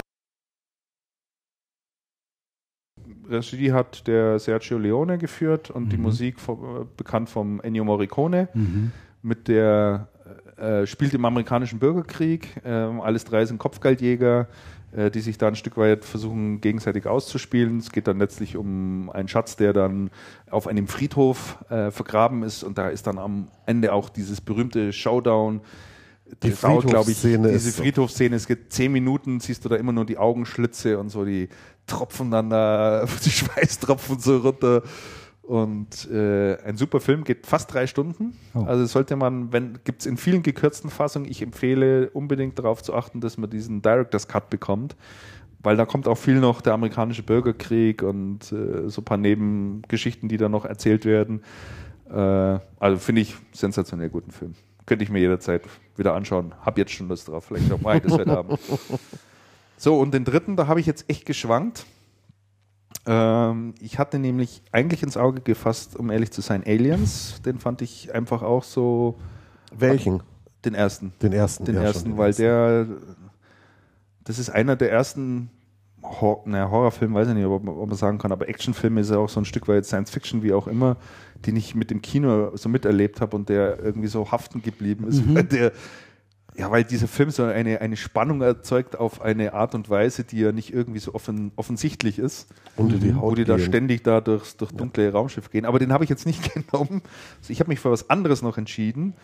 Äh, für diejenigen, die es aushalten, die sollten sich mal einen Film von Quentin Tarantino anschauen. Mein Mhm. Lieblingsfilm von ihm ist Reservoir Dogs. Ah, der ist schön. Der ist auch. Aber der ist ja nicht unbedingt Action, aber der ist gut. Ja, ist Thriller, Action. So, boah. Ich weiß nicht, lässt sich auch so ein bisschen, bisschen schwierig einschätzen. Ist schwer, ist schwer einzuordnen. Da geht es um einen Banküberfall auch klassischerweise und die treffen sich nach dem Banküberfall. Die Leute haben alle nur ähm, einen Namen, Mr. Orange, Mr. Pink, Mr. White, kennen sich sozusagen untereinander auch nicht, aber die Polizei ist ihnen auf den Fersen und sie wissen, in unseren Reihen muss es einen Maulwurf geben.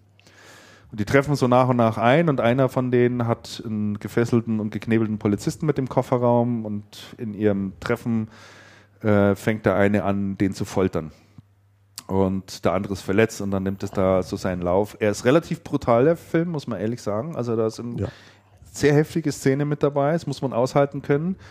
Aber Tarantino hat äh, es sehr gut verstanden, mal ähm, die Psyche und die, die, also der zeichnet diese Charakter ganz, ganz hervorragend. Also das ist, das ist unglaublich, was man da für, für eine Nähe zu den einzelnen Charakteren bekommt.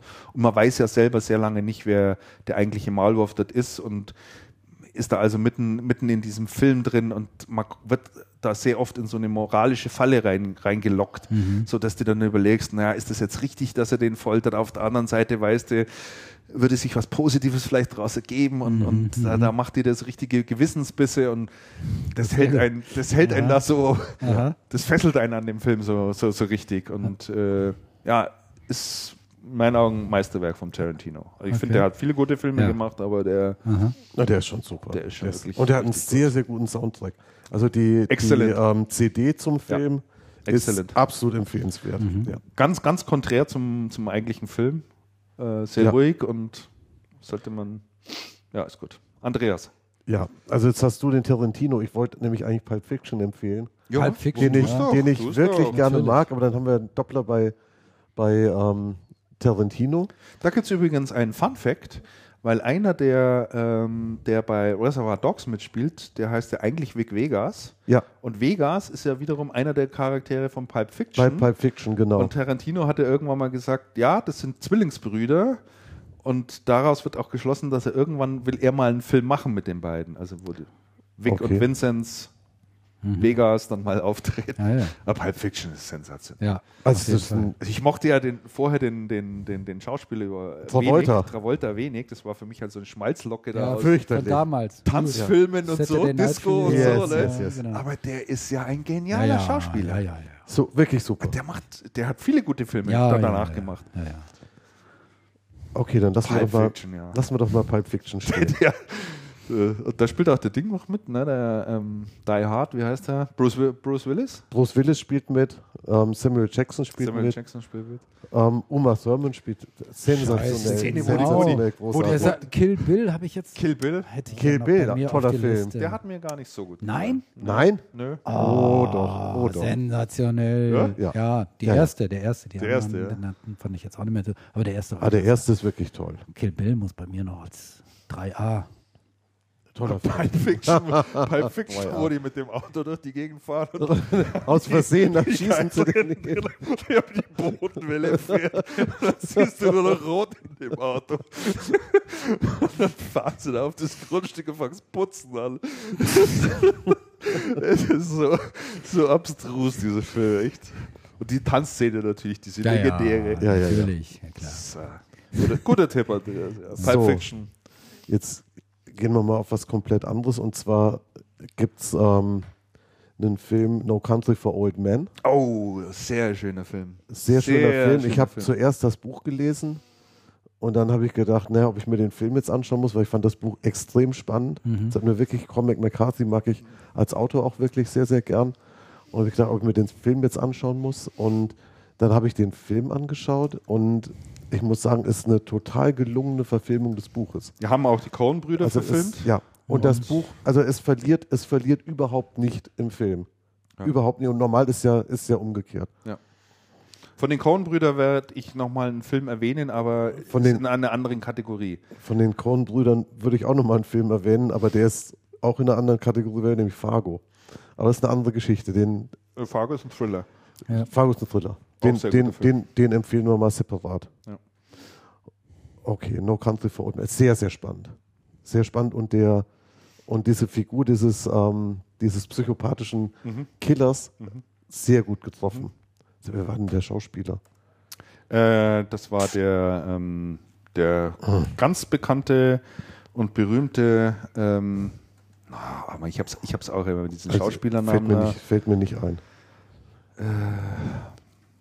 Wie, wie auch immer empfehle ich noch einen dritten, der auch, glaube ich, in die Kategorie reinpasst. Und zwar Tommy Lee Jones, meinst du den?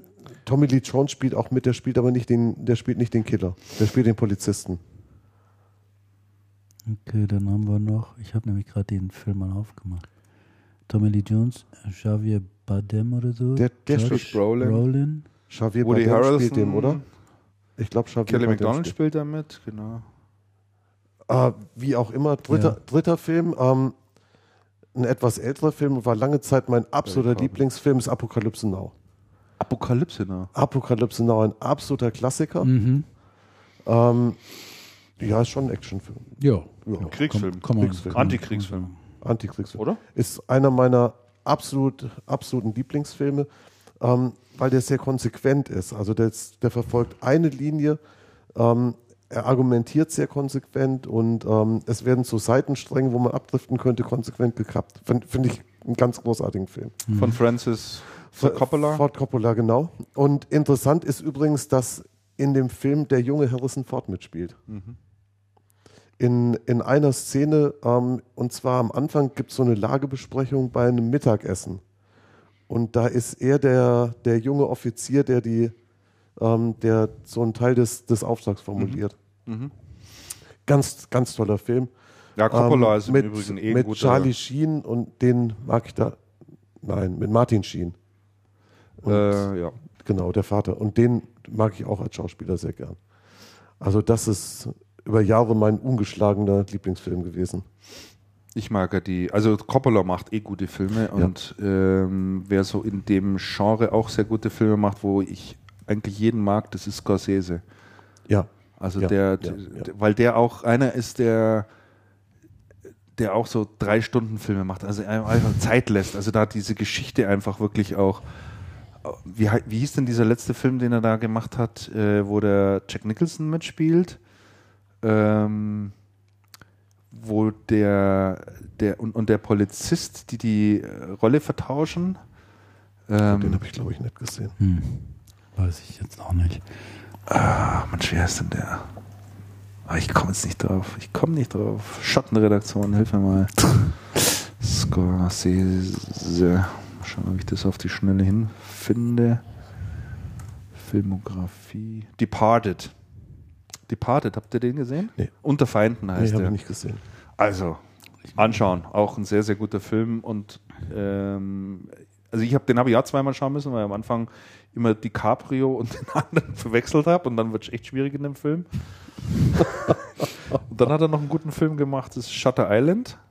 Der ist auch sehr sehenswert. Und New York. Die Also New was, ich, also was ich von ihm sehr gern mag, ist Goodfellas. Das ist so eine Ma Mafia-Geschichte. Ja. Mit De Niro und ähm, Ray Liotta. So, jetzt ufern wir aber aus.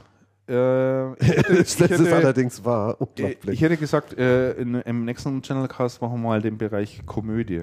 Komödie. Ja. Das ist ja Komödie. auch, auch ein Lust. Auch oh, das Genre. fürchterlich. Da gibt es durchaus auch, denke ich, erwähnenswerte Filme und vielleicht hat der eine oder andere Hörer dann einen Tipp von uns noch nicht angeschaut und äh, ich finde ja sowas immer ganz gut, wenn man ein paar Sachen mal empfohlen bekommt. Und äh, so wie The Game, den werde ich mir jetzt mal anschauen. Mhm. Bin ganz gespannt. Gut, das war's für heute, oder? Ja, ich denke schon. Wunderbar. Tja, dann bleibt uns eigentlich nur noch übrig, uns zu verabschieden. Äh, ich gehe jetzt mal in Urlaub, die ähm, komme dann gegen Mitte September wieder zurück. Das heißt, wir können auch schon mal einen Blick in den Kalender werfen. Da fällt mir wieder Siedentheiß ein. Andreas hat sich sicherlich schon jetzt Oh, schon, nee, oh, oh, oh. böses Thema. Das nur- Hörertreffen. ich sage nur das Thema Hörertreffen. Äh, Nee, also wenn nicht- wir jetzt auf alle Fälle erst nach meinem Urlaub machen können. Vorher, vorher geht es ganz einfach nicht. Ähm, aber wir können ja schon mal einen Termin avisieren für den, äh, für den nächsten Schnellkast. Ich gehe mal in den September rein. Mein Gott, geht er dann wieder. Da komme ich erst zurück. Workshop. 28. hätte ich jetzt mal vorgeschlagen. Würde bei mir gehen. 28. September. Würde bei mir auch passen. Okay. Dann halten wir den mal fest, den 28. September. Und Hörertreffen, ja, das verschiebt sich dann schon in den Altweibersommer, hätte ich gesagt. Ne? Ja. Das verschiebt sich dann ja auch so. Aber müssen wir einfach machen, da sind wir wirklich in der Pflicht. Absolut. Das wird Nein, das ist ja auch eine tolle Sache. Ja, finde ich auch. Ja, dann verabschieden wir uns. Ähm, ich habe noch einen schönen Rausschmeißer dieses Mal dabei. Fein. Äh, eigentlich als Video noch viel lustiger. Ich bin, ich habe echt Tränen gelacht, als ich das gesehen habe. Ähm, und zwar ist es von der Website The Onion. Kennt vielleicht der ein oder andere. Die machen total lustige Videos. Die nehmen und, und veralbern dann aber so ein Thema so ganz typisch im amerikanischen Nachrichtenstil, so mit Außenreporter und Laufband unten und kommt aber immer nur totaler Bullshit dabei raus. Ja? Und die haben sich ein Thema dieses Mal vorgeknöpft. Äh, HP offers that cloud thing that everyone is talking about. Äh, da geht es um das Thema, äh, HP hat also den Einstieg in, in, ins, in die Cloud und wie sie das so machen. Und das ist also total lustig und, und super. Und mit dem Stück werden wir uns dann auch auf dieser Sendung verabschieden. Bedanken uns fürs Zuhören Genau. auch für Feedback an der einen oder anderen Stelle und äh, wünschen euch eine schöne Zeit. Kommt noch gut durch den Restsommer. Genau. Genießt den schön- Sommer. Schönen Urlaub dir, Christian. Vielen Dank. Ach, wir sehen uns doch nächste Woche in Düsseldorf. Wir sehen uns nächste Woche noch in Düsseldorf. Bist du auch in Düsseldorf? Nein. Damian kommt nicht. Oh, das ist ja schade. Wir zwei sehen uns aber dann Ja. noch, vielleicht den einen oder anderen auch auf dem Systemhaus-Kongress. Freue mich schon sehr drauf. Und dann sagen wir auf Wiedersehen. Macht es gut. Servus miteinander. Tschüss. Ciao. Servus. Bis dahin. Hewlett Packard is known for their basic, affordable, no frills computers. But that doesn't mean they can't keep up with the latest technology. In a press release yesterday, HP said, quote, We are excited to begin offering that cloud thing that everyone is talking about. We definitely have the cloud on our computers, and it is better than anyone else's cloud. Earlier today, I sat down with HP spokesman Gary Klinman, who said the company couldn't wait to show people, quote, how they do their cloud stuff. We are absolutely thrilled that uh, now uh, people with computers or, or, or phones, both, both, uh, will now be able to um, uh, back things up to the cloud. And yes, and that is definitely uh, that's definitely something that people do, and they will be doing it with HP. HP is making their cloud technology the centerpiece of a major new print and television ad campaign. HP is the company I've always relied on. So when I decided to get on my computer on the cloud, which is how you do it, naturally HP was the company I chose. HP's cloud is the perfect tool for emails, Facebooks, texting, and CD-ROMs. How does the cloud work? It's so simple and intuitive, I don't need to waste your time explaining it.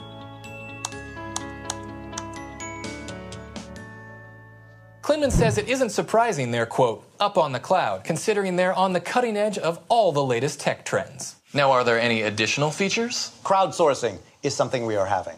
Crowdsourcing 2.0. We have uh, uh, social sharing. We have uh, 4G, 5G, 6G, really all the Gs. We have app.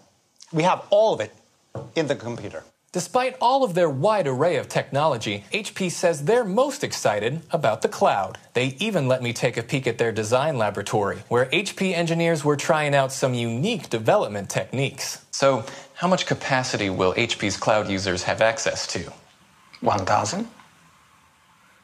We'll be watching to see if HP's cloud push pays off. Make sure to catch the next tech trends when we'll be looking at Body Do, the popular new device that links with your iPhone to post all of your bodily functions right to Facebook.